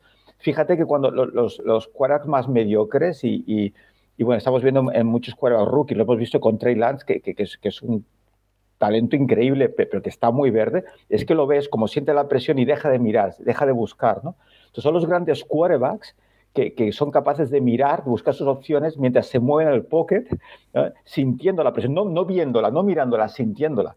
Y, y Burrow, Mahomes, bueno, los grandes quarterbacks, Brady de toda la vida, Manning, ¿no? Son, son, son quarterbacks que tienen esa capacidad. Y de hecho e, es lo que marca la diferencia muchos de esos jugadores que, que son muy, muy buenos, con, con una precisión y una capacidad de colocar el balón donde quieran, pero, claro, ante la presión se vienen abajo por, por, porque, porque pierden de vista sus receptores, están pendientes de la presión y ahí se acaba la jugada. Y sí, sí, no, claro, es un factor determinante con estos jugadores. Vale, eh, mira, más cositas, Juan. Eh, ahora hablaremos también de, del otro partido, eh, que me interesa. Pero nos siguen preguntando sobre Burrow y sobre el partido de, Cincinnati. Las Fumble nos dice: ¿Dónde tiene el techo? Burrow, menudo partido se marcó en la segunda mitad. Volvemos a recalcar. Quizá el partido de esta semana no es el mejor partido de burro en lo que hemos visto de la temporada, creo yo. Porque. Es el, es el peor que ha jugado los playoffs, pero obviamente es que el rival era el que era. Claro, la clave del partido, hay que recalcarlo, por supuesto, es la defensa de Cincinnati, sin ninguna duda, que es lo que más ajusta a la segunda mitad y lo que consigue colapsar el ataque de, de Kansas. Pero hay que hablar de burro. Por lo tanto, ¿dónde, dónde está el techo, Juan? Mira, Paco, se llama, ya es, es, de broma, ya te vas con cariño, ¿no? Que se meten conmigo, ¿no? Y dices, explica qué hora nació, qué tiempo hacía y todo eso, ¿no? Eh, me gustaría compartir la idea de que, bueno, ya sabes, mi pasión por el deporte y la posición de quarterback, que es una pasión absoluta. De hecho, por eso quizás no soy de nadie en concreto, ¿no? Porque me gustan tanto los quarterbacks que los sigo a ellos. Entonces, sí que, que me puedo equivocar, claro, me puedo equivocar, sí. pero que llevo muchísimos años viendo, viendo quarterbacks bueno, y han habido eh, dos, Juan, solo dos. Juan, te puedes equivocar, igual que, por ejemplo, una persona presente en este podcast que dijo que los Bengals no tenían ninguna opción contra, contra Kansas eh, en el primer cuarto del partido. Todos nos equivocamos, no hay problema. No, a ver, a ver, es que no tenía, que, tal y como iba el partido, no tenía ninguna opción. O sea, no, no, na eh, Nacho, y, y, da gracias que no pongo el, el tuit en ningún sitio, pero... Sí. Bueno, o sea, bueno, como sí, sí, o sea, si este, si, este, si este año va perdiendo algún partido tercero, algún equipo tercero de la Champions, ya te quiero ver ahí diciendo, no, no, van a remontar, seguro, van a remontar. Juan, perdona, Bueno, tenía, van a remontar meter- el partido. 3-0 van a remontarlo. ya tenía que meterle el, el, el palón. Vale, aquí. Pues lo que, lo que os decía, que me gustaría expresar esto, ¿no? De, de que llevo muchísimos años viendo fútbol, muchísimos, sois muy joven, muchos años, viendo muchas escuelas y solo dos me han enamorado, desde college, desde college. Eh, y me enamorado por un motivo o sea, que me parecen muy únicos y muy diferentes, y fueron Manning y, y Burro, y es por eso, por- porque es que, es que no me he encontrado con ninguno, eh, eh, con ese, con ese, ¿no? Esas sensaciones de que, y, esas sensaciones vienen sobre todo por el aspecto mental que digo siempre, Paco. Ya no el entender el juego y tomar decisiones rápidas, sino esa, esa mentalidad Brady, que- que sabes que yo soy muy enemigo de comparar jugadores, pero si ese jugar resentido, no crean en mí, os voy a demostrar quién soy yo, ¿no? Esa, y, y es esa mentalidad ganadora que es que se contagia. E- Es que, es que lo ves en la rueda de prensa, ves cómo habla y, y me recuerda mucho, pues, pues eso, a un Brady, pues, pues muy seguro de sí mismo y, y que, y es que viene a ganar y no viene a nada más. Y, y- bueno, entonces eso más que es un jugador con, con una velocidad y una capacidad de moverse que no tenía Brady, ¿sabes? Pues imagínate, ¿no? Entonces, es por eso, es por eso que, que creo muchísimo en él ya desde que empecé a verlo en college, cuando nadie lo conocía, porque, porque me gustaba mucho. Entonces ya con, con en su momento con Joe Brady, ¿no? Que, que instaló las spread y ese chaval es especial, pero, pero ya es, es solo eso, eh, que, que veo algo diferente en él que, que, que yo creo que no he visto prácticamente nunca en todos estos años. Eh, y también nos pregunta, mira, por ejemplo, hay un par de comentarios que no son preguntas sino afirmaciones, como por ejemplo la de Tacticool, que nos dice, me voy a comprar la camiseta de Bengals por tener la de Burrow, fan total. Eh, a mí me gusta más la de LSU, pero bueno, también está chula la de, la de Es muy bonita la lesión, muy, Sí. muy bonita. sí, sí. Eh, pero, la- Cha- pero el uniforme de los Bengals, el nuevo, a mí me encanta porque es muy sencillo, a mí personalmente. ¿eh? Eh, Y, me gusta muchísimo. y Xavi Martín dice, ¿cuánta razón tiene Juan? No me he fiado de él ni de Burrow nunca porque siempre pensaba que tenía a alguien mejor delante, pero siempre me equivocaba. Eh, pero se acabó, me declaro desde hoy burrowista. O sea que, Juan, estás convirtiendo a la gente. Eh, más preguntas. no, él, burro, no yo, burro. Estoy convencido, nadie es burro. La gente está viendo lo, que es burro y está, o lo que creo yo que es burro, vaya. Eh, Carlos Ayuso, te, te he preguntado dónde está el techo. Eh, Carlos Ayuso nos pregunta que cuáles crees que son las mayores carencias de Burrow y los aspectos a mejorar. Ya sé que, eh, bueno, has hablado en broma de lo del estilista, pero me gustaría que si puedes meter un poquito el bisturí eh, en lo técnico, ¿qué, qué podrían...? O sea, tiene muchas cosas que mejorar, evidentemente, Vale, pero vale. ¿qué es lo que te parece más llamativo? Vale, te agradezco que no, no sigamos con el, el estilismo, te lo agradezco mucho, Paco. Pues, A mí es que me gusta como viste, tío. pues, pues, eh, no, sí, sí, pues- de, de hecho es que, que, eh, eh, se mueve el pocket increíble, es preciso. Eh, contra el blitz es muy efectivo, eh, es líder, lo tiene todo. O sea, si dijeras, ¿qué, qué me gustaría o qué, qué podría ser ya para hacerlo increíble? O sea, sería que tuviese el, el brazo de Stafford, por ejemplo, de Josh Allen. Eso ya sería increíble. Eh, una de las cosas que le acusaban, o que, que decían, ¿no? es que no tenía brazo para, y claro que tiene brazo, más que suficiente, pero no tiene el brazo cañón de, de- de esos dos, tres elegidos, ¿no? En ese sentido. Te imagínate tú con esa inteligencia, esa precisión y, esa- y ese tomar decisiones, si pudiera lanzar 60 yardas prácticamente para ir al suelo, ¿sabes? Si levantar el balón, imagínate lo que sería eso. Entonces sería lo único que sería, ha mejorado, ha mejorado, eh, haciendo más presión sobre el suelo, con- apoyándose más y se nota, pero, pero, pero bueno, que es de aquellas cosas que o lo tienes o no lo tienes, ¿no? Es como el que es súper rápido no lo es, pues eres rápido, puedes mejorar, pero no vas a ser, ¿no? Eh, Lamar Jackson. Entonces, pero bueno, que tiene brazo más que suficiente, pero si dijeras, ¿qué, sería ya increíble? Pues sí, que tuviera un brazo cañón, eso ya sería, tremendo. Oye, eh, y ya mirando al futuro, mirando a la Super Bowl, aún quedan dos semanas, habrá tiempo para analizar, para hacer una batalla de playoff específica solo para este partido y que será muy especial, ya aviso a todo el mundo. Pero tenemos alguna pregunta al respecto. Eh, por ejemplo, Dardoso y Rodolfo Gaona eh, nos preguntan por lo mismo. Eh, ¿Se va a enfrentar eh, la línea ofensiva de Bengals, que es quizás su punto más débil, con la línea defensiva de Rams, que es probablemente el punto fuerte del equipo de Los Ángeles. Eh, ¿Puede afectar eso, por ejemplo, al juego de Burrow o, por ejemplo, a los Bengals? Eh, Juan, ¿tú qué No, crees? cla- claro, totalmente, va a ser la clave del partido, ¿no? Entonces, vuelvo a lo de este partido. Eh, Taylor tiene que seguir utilizando esas armas, que es, pues, screens, draws, ¿no? Por el centro, carreras por el centro, ¿no? Tras singular pase. Y, y sobre todo mucho el juego horizontal de carrera, Paco. Eh, cuando tienes una línea defensiva que es tan agresiva, eh, también lo que quieres hacer es que corran lateralmente buscando el balón. ¿eh? En esas carreras eh, exteriores, ¿no? Con, la jet sweep, ¿no? Esa que el receptor recoge del, del quarterback con screens, porque en el momento que a la línea de ataque la haces correr, línea de defensa, perdón, derecha, izquierda, lateralmente, los vas a cansar. Entonces, en la segunda parte se va a notar ese cansancio en el pass rush también de la presión del quarterback. Entonces, yo creo que Taylor, como sí que he escuchado el Capology, yo creo que, que va a hacer todas estas cosas como ya hizo con los screens. Sí, sí pero Y- el, el nivel de los Rams estos playoffs. o sea, primer partido 60 yardas de carrera permitidas, segundo 51, este último 50 solo. Es que el, el nivel de la defensa de los Rams estos playoffs está siendo una locura, ¿eh? Una locura. Eh, también en el pase, así que vamos a ver si pueden, ¿eh? Porque es que eso, ci- ciento, que son 160 yardas en tres partidos les han hecho de carrera. ¿eh? A ver cómo lo, lo pueden gestionar. Eh, como he dicho, hablaremos largo y tendido. ¿eh? Tenemos todavía semana y media para hablar por delante, así que lo, lo disfrutaremos. Eh, Álvaro Soriano nos dice: ¿Qué historia creéis que es más potente de cara a la Super Bowl? ¿La del veterano, eterno underdog y perdedor que por fin puede tocar la gloria? Es decir, Matthew Stafford. ¿O la del niño nuevo elegido que empieza a escribir su leyenda y a asentarse entre los más grandes?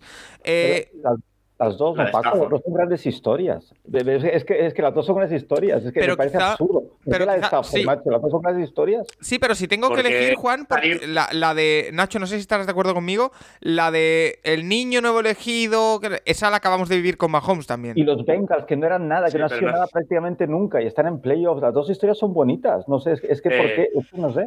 Stafford, No, no, pues sí, no sí, las dos son brutales, pero la de Stafford es increíble. O sea, eh, Stafford fue traspasado el 30, de jun- el 30 de enero del año pasado y el 30 de enero de este año ha llegado a la Super Bowl. La final de conferencia fue un año clavada, un año después del día en el que lo traspasan. Y es salir de Detroit y, y a ver, es que si ya en Detroit demostraba que era el quarterback, que tenía un nivel alucinante, pues sale de Detroit a un equipo con un buen entrenador y bien estructurado y pues Oye, Pero, pero, eh, pero Juan- ha tenido altibajos, pero ha tenido si altibajos, tú pero crees- temporada. Si tú crees que era un quarterback tan alucinante y los Rams los ficha con ese objetivo y lo han conseguido, ¿dónde, dónde está lo alucinante de la historia? No lo entiendo.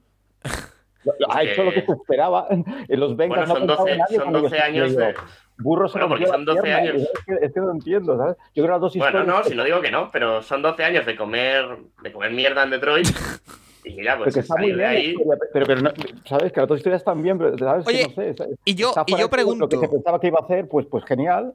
Que yo dudaba más por lo irregular que es en sus decisiones. Y genial, pero bueno, Juan- que para eso lo han fichado. yo pregunto, el caso de Matthew Stafford, esta historia que hemos dicho del jugador que lleva muchos años eh, en el ostracismo, sin un equipo que le acompañe y que ficha por un equipo ganador y, y gana, eh, ¿puede empujar a que este sea un verano diferente? Es decir, a que muchas franquicias digan, oye, a mí solo me falta un quarterback y se puede hacer lo que han hecho los Rams, vamos a hacerlo. Y van muy fuerte a por quarterbacks X y que jugadores, por ejemplo, me imagino a Derek Carr, eh, digan, oye, si está fuera hecho esto, yo también quiero, voy a intentar moverme para... ¿Puede pasar esto o, o me lo Sí, estoy...? ¿Quién es el quarterback X?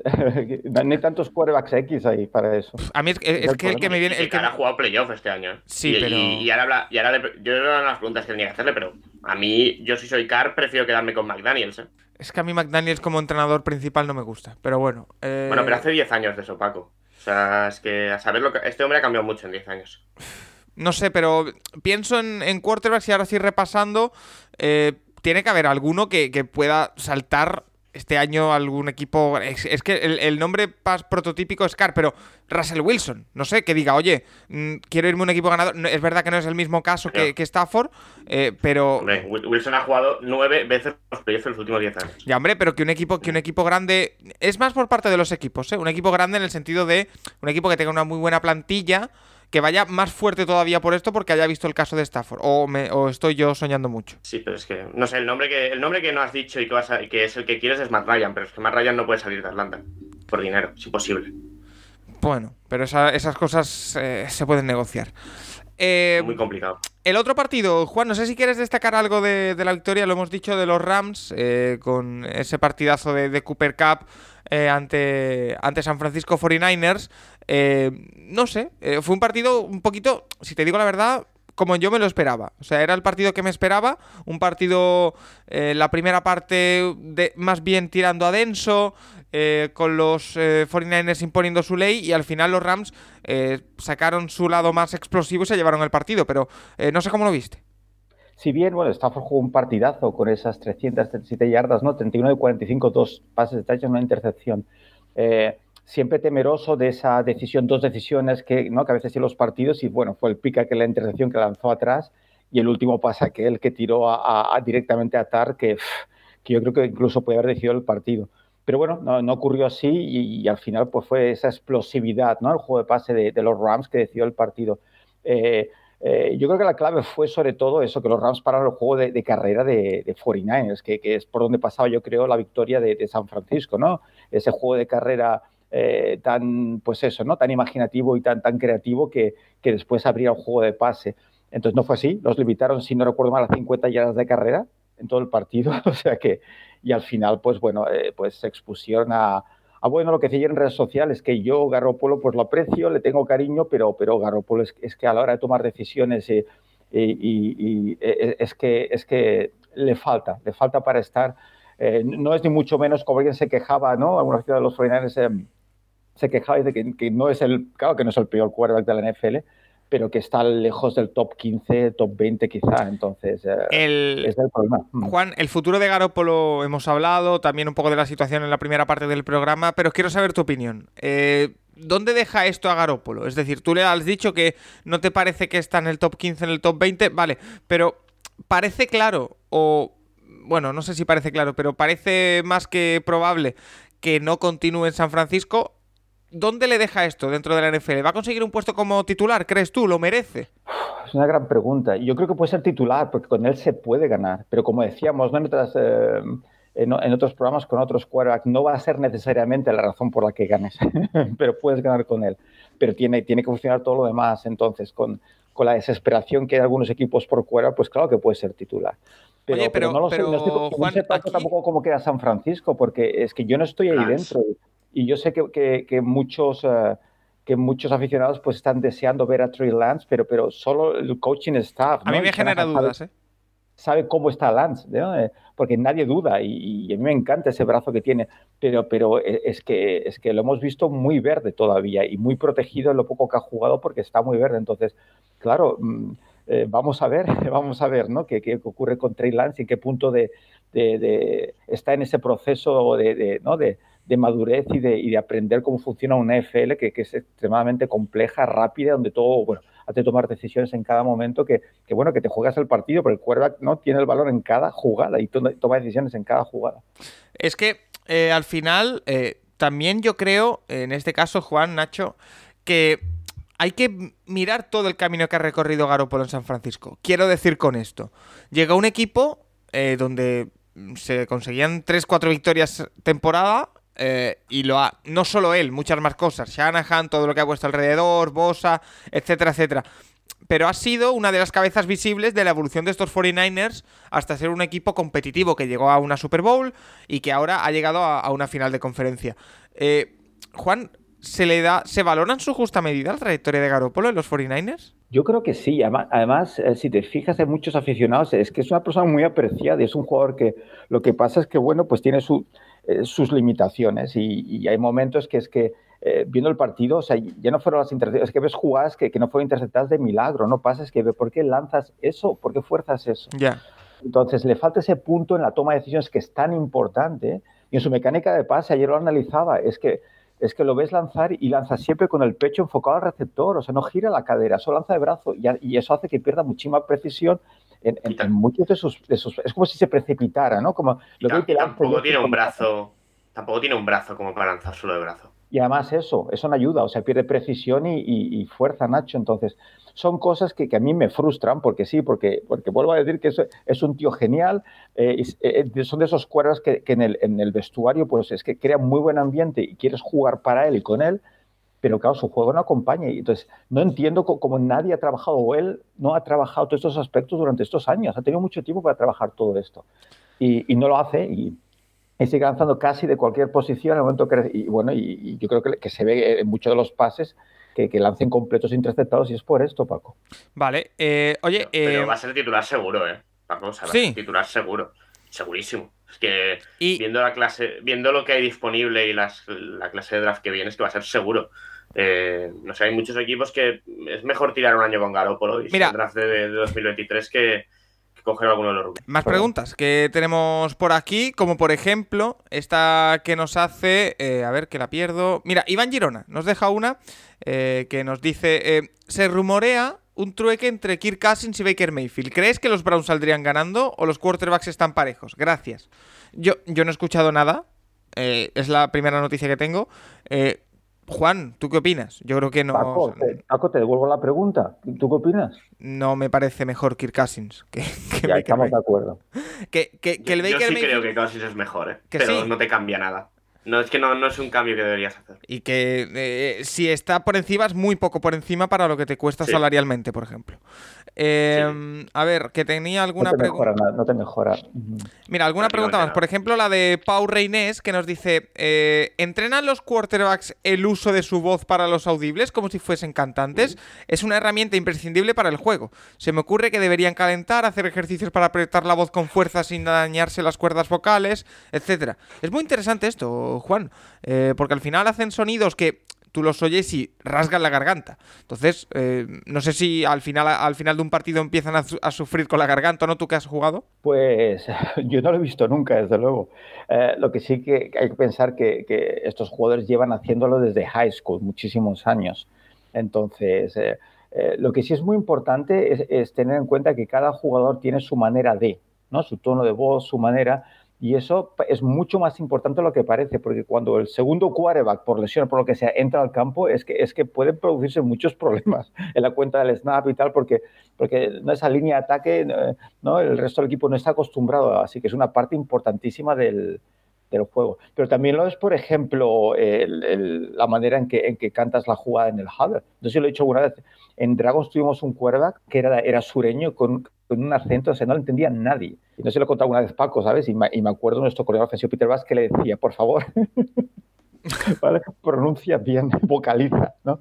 Entonces, eh, es todo, ¿no? En cuanto a esa comunicación, ¿no? La jugada en el huddle, eh, la manera en que es, constante, ¿no? Eh, el ritmo, ¿no? El ritmo, la cadencia que dicen eh, que cantas la jugada, todo es importante. Entonces, eh, sí, sí. Eh, eh, yo no me los imagino delante del espejo entrenando, porque es una cosa que, que- que vas haciendo hace muchos años, pero sí que es, es una parte muy importante de, de la posición de quarterback, sí.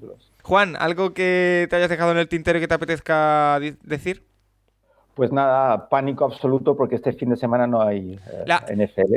la Pro Bowl, ¿qué tal la llevas? La Pro Bowl la llevo bastante mal, eh, la llevo tremendamente mal, porque yo era de los enfermos al principio que me la grababa y la volvía a ver Uf. como todo lo que había de fútbol americano.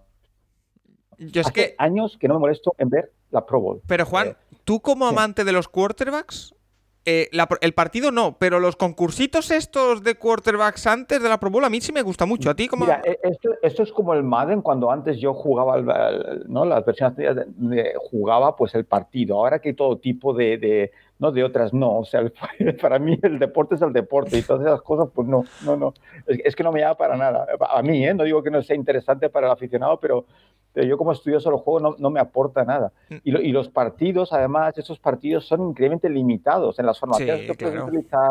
No hay blitz, es que, es que no ves nada, es un partido de entrenamiento. Es como si Nacho, tú, Rafa y yo hacemos un partido de Claro, flag, ¿sabes? pero, Que pero esto no Juan, Juan, es evidente. Yo sí, yo soy jugador de la NFL, he estado toda la temporada súper castigado físicamente. Me invitan a mm, un lugar paradisiaco a jugar un partidito Las Vegas. a Las Vegas. No, no, yo no voy a jugar a, a- a ver si a, a- a tope a ver Pero si me voy a lesionar. Es que es Claro evidente. Pero que se han claro que bajado no. todos, ¿eh? Se han bajado todos este año a la Pro Bowl, ¿eh? Que ahora te digo quién va, pero sé que acabo yendo eh, Mac Jones en la, en la FC, Wilson y Cousins en la NFC. O sea, realmente es que eh, irte una semana en Las Vegas en febrero en vez de poderte ir donde sea de vacaciones con la familia. Oye, eh, o sea, Nacho, ¿y tú, ido- ¿y tú eres de los concursitos estos de la- tirar a la diana y todas estas... A mí es que, de verdad, me resulta muy no divertido. el, nada. el- el partido no, pero el concurso sí me resulta muy, muy divertido. Yo no veo nada. Nada. Es que no. Nada, nada, no. No sé, es que de verdad, eh, ya, y encima los últimos años, que ya obviamente pues se nota que es un cachondeo y se ponen a jugar, pues hubo un año que Camara y Barkley se pasaron todo el partido de parrashers. Bueno, bien, pero, pero Ah. para ti. Paco, es, es lo que dices tú, y totalmente de acuerdo. O sea, no te vas a lesionar en un partido de exhibición. Es que es normal, pero eso te digo, es que no tiene un sentido ver el partido. Es que no tiene un tipo de atractivo. Ya te digo, es que incluso estratégicamente, porque se- supongo que lo sabéis, ¿no? Que, que el reglamento es muy limitado. Formaciones, blitz, no puedes entrar Sí. en blitz, solo puedes co- cubrir. eh, Es que, es que no ves nada, es que no ves nada. Entonces, entiendo que se juega así, pero es que, pero es que no tiene un tipo atractivo. Es que a lo mejor- insiste, a lo mejor, Juan- haciéndolo. No, no se va a cambiar por ahora porque eh, le sigue saliendo muy rentable a la NFL en cuanto a audiencias, en cuanto a recaudación, etcétera, etcétera. Pero a lo mejor valdría más la pena hacer un, un Pro Bowl jugando flag en vez, en vez de jugar. eh, Aparte, es que es lo- es lo normal. O sea, mío, señores, de, es lo señores mío. de 130 kilos jugando a flag. Bueno, a- fíjate, puede ser bastante Sí. divertido. Es, que yo no, No, sé si- por qué. No sé por qué, pero creo que Trek Williams co- intentaría coger a alguien. O sea, esto de coger un pañuelito a sí, Williams no le va. No, no sé. No, no, no sé, yo, yo no sé, Nacho, si estás de acuerdo y Paco, pero es que tal y como son los americanos, que sabéis que se hacen el Heisman Trophy y montan una ceremonia que parece los Oscars, por ejemplo, Sí. ¿no? El draft. Yo sí vale la pena hacer un, un evento donde se presente el equipo de la temporada, ¿no? El- el- y entonces, ¿sabes? Con, con- con highlights, con... Bueno, es- ¿sabes? Y- eso, eso existe, ¿no? Ahí, ahí no, se, no se hace una gala a final de año. Que, que no tiene ninguna repercusión, de hecho, diría. por- Se la gala que- el sábado antes de la Super Bowl de entrega de premios, pero vaya que obviamente ninguno de la Super Bowl va. Este año no sé si hay alguno que tenga. Bueno, Cooper Cup no va a ir, por ejemplo, que va a ser el, el ofensivo del año. O el ofensivo del año, pues obviamente no va a ir. Ro- A Rogers le darán el MVP, pero bueno, aquella gala, no sé, la- yo no, no sé, no sé si alguien la ve, realmente, supongo que sí, pero Pero bueno, sí, sí, Juan, o sea, hay que darle una vuelta. Pero ya, ya lo debatiremos la, la semana que viene. Pero bueno, Dime. lo que decíamos, eh, para que veáis lo que le interesa a la gente, a, los jugadores la, eh, la Pro Bowl, de los tres tackles ofensivos que habían llamado de la NFC, ninguno juega a la Super Bowl y ninguno, y ninguno va. Se han tenido que llamar a otros tres. Madre mía. En fin. Eh, Nacho, Juan, como siempre, un auténtico placer. Lo vamos a ir dejando por aquí y vamos a despedir el programa. Un programa muy intenso, un programa que, wow, ha, tenido mucho y que no paramos aquí, ¿eh? porque esta semana no va a haber partidos el fin de, solo queda un partido para terminar la temporada, que es la Super Bowl. Así que eh, la temporada se acaba, pero no la del Capology. ¿sí? Nosotros seguiremos y tendremos contenidos especiales esta semana, como por ejemplo el famoso podcast, que es que yo tengo muchas ganas de que lo escuchéis y, de hacerlo, reaccionando a, las predicciones de principio de temporada. Eh, tendremos alguna sorpresita por ahí pendiente, intrahistoria, batalla la semana que viene con muchas sorpresas. Así que eh, no paramos en el Capologis. Eh, eh, Nacho, Juan, como lo digo, gracias. Y a todos los oyentes les invito a que sigan conectados al Capologis, que vamos a seguir generando contenido después de esta gran eh, jornada de finales de conferencia y con la Super Bowl por delante. Hasta la próxima.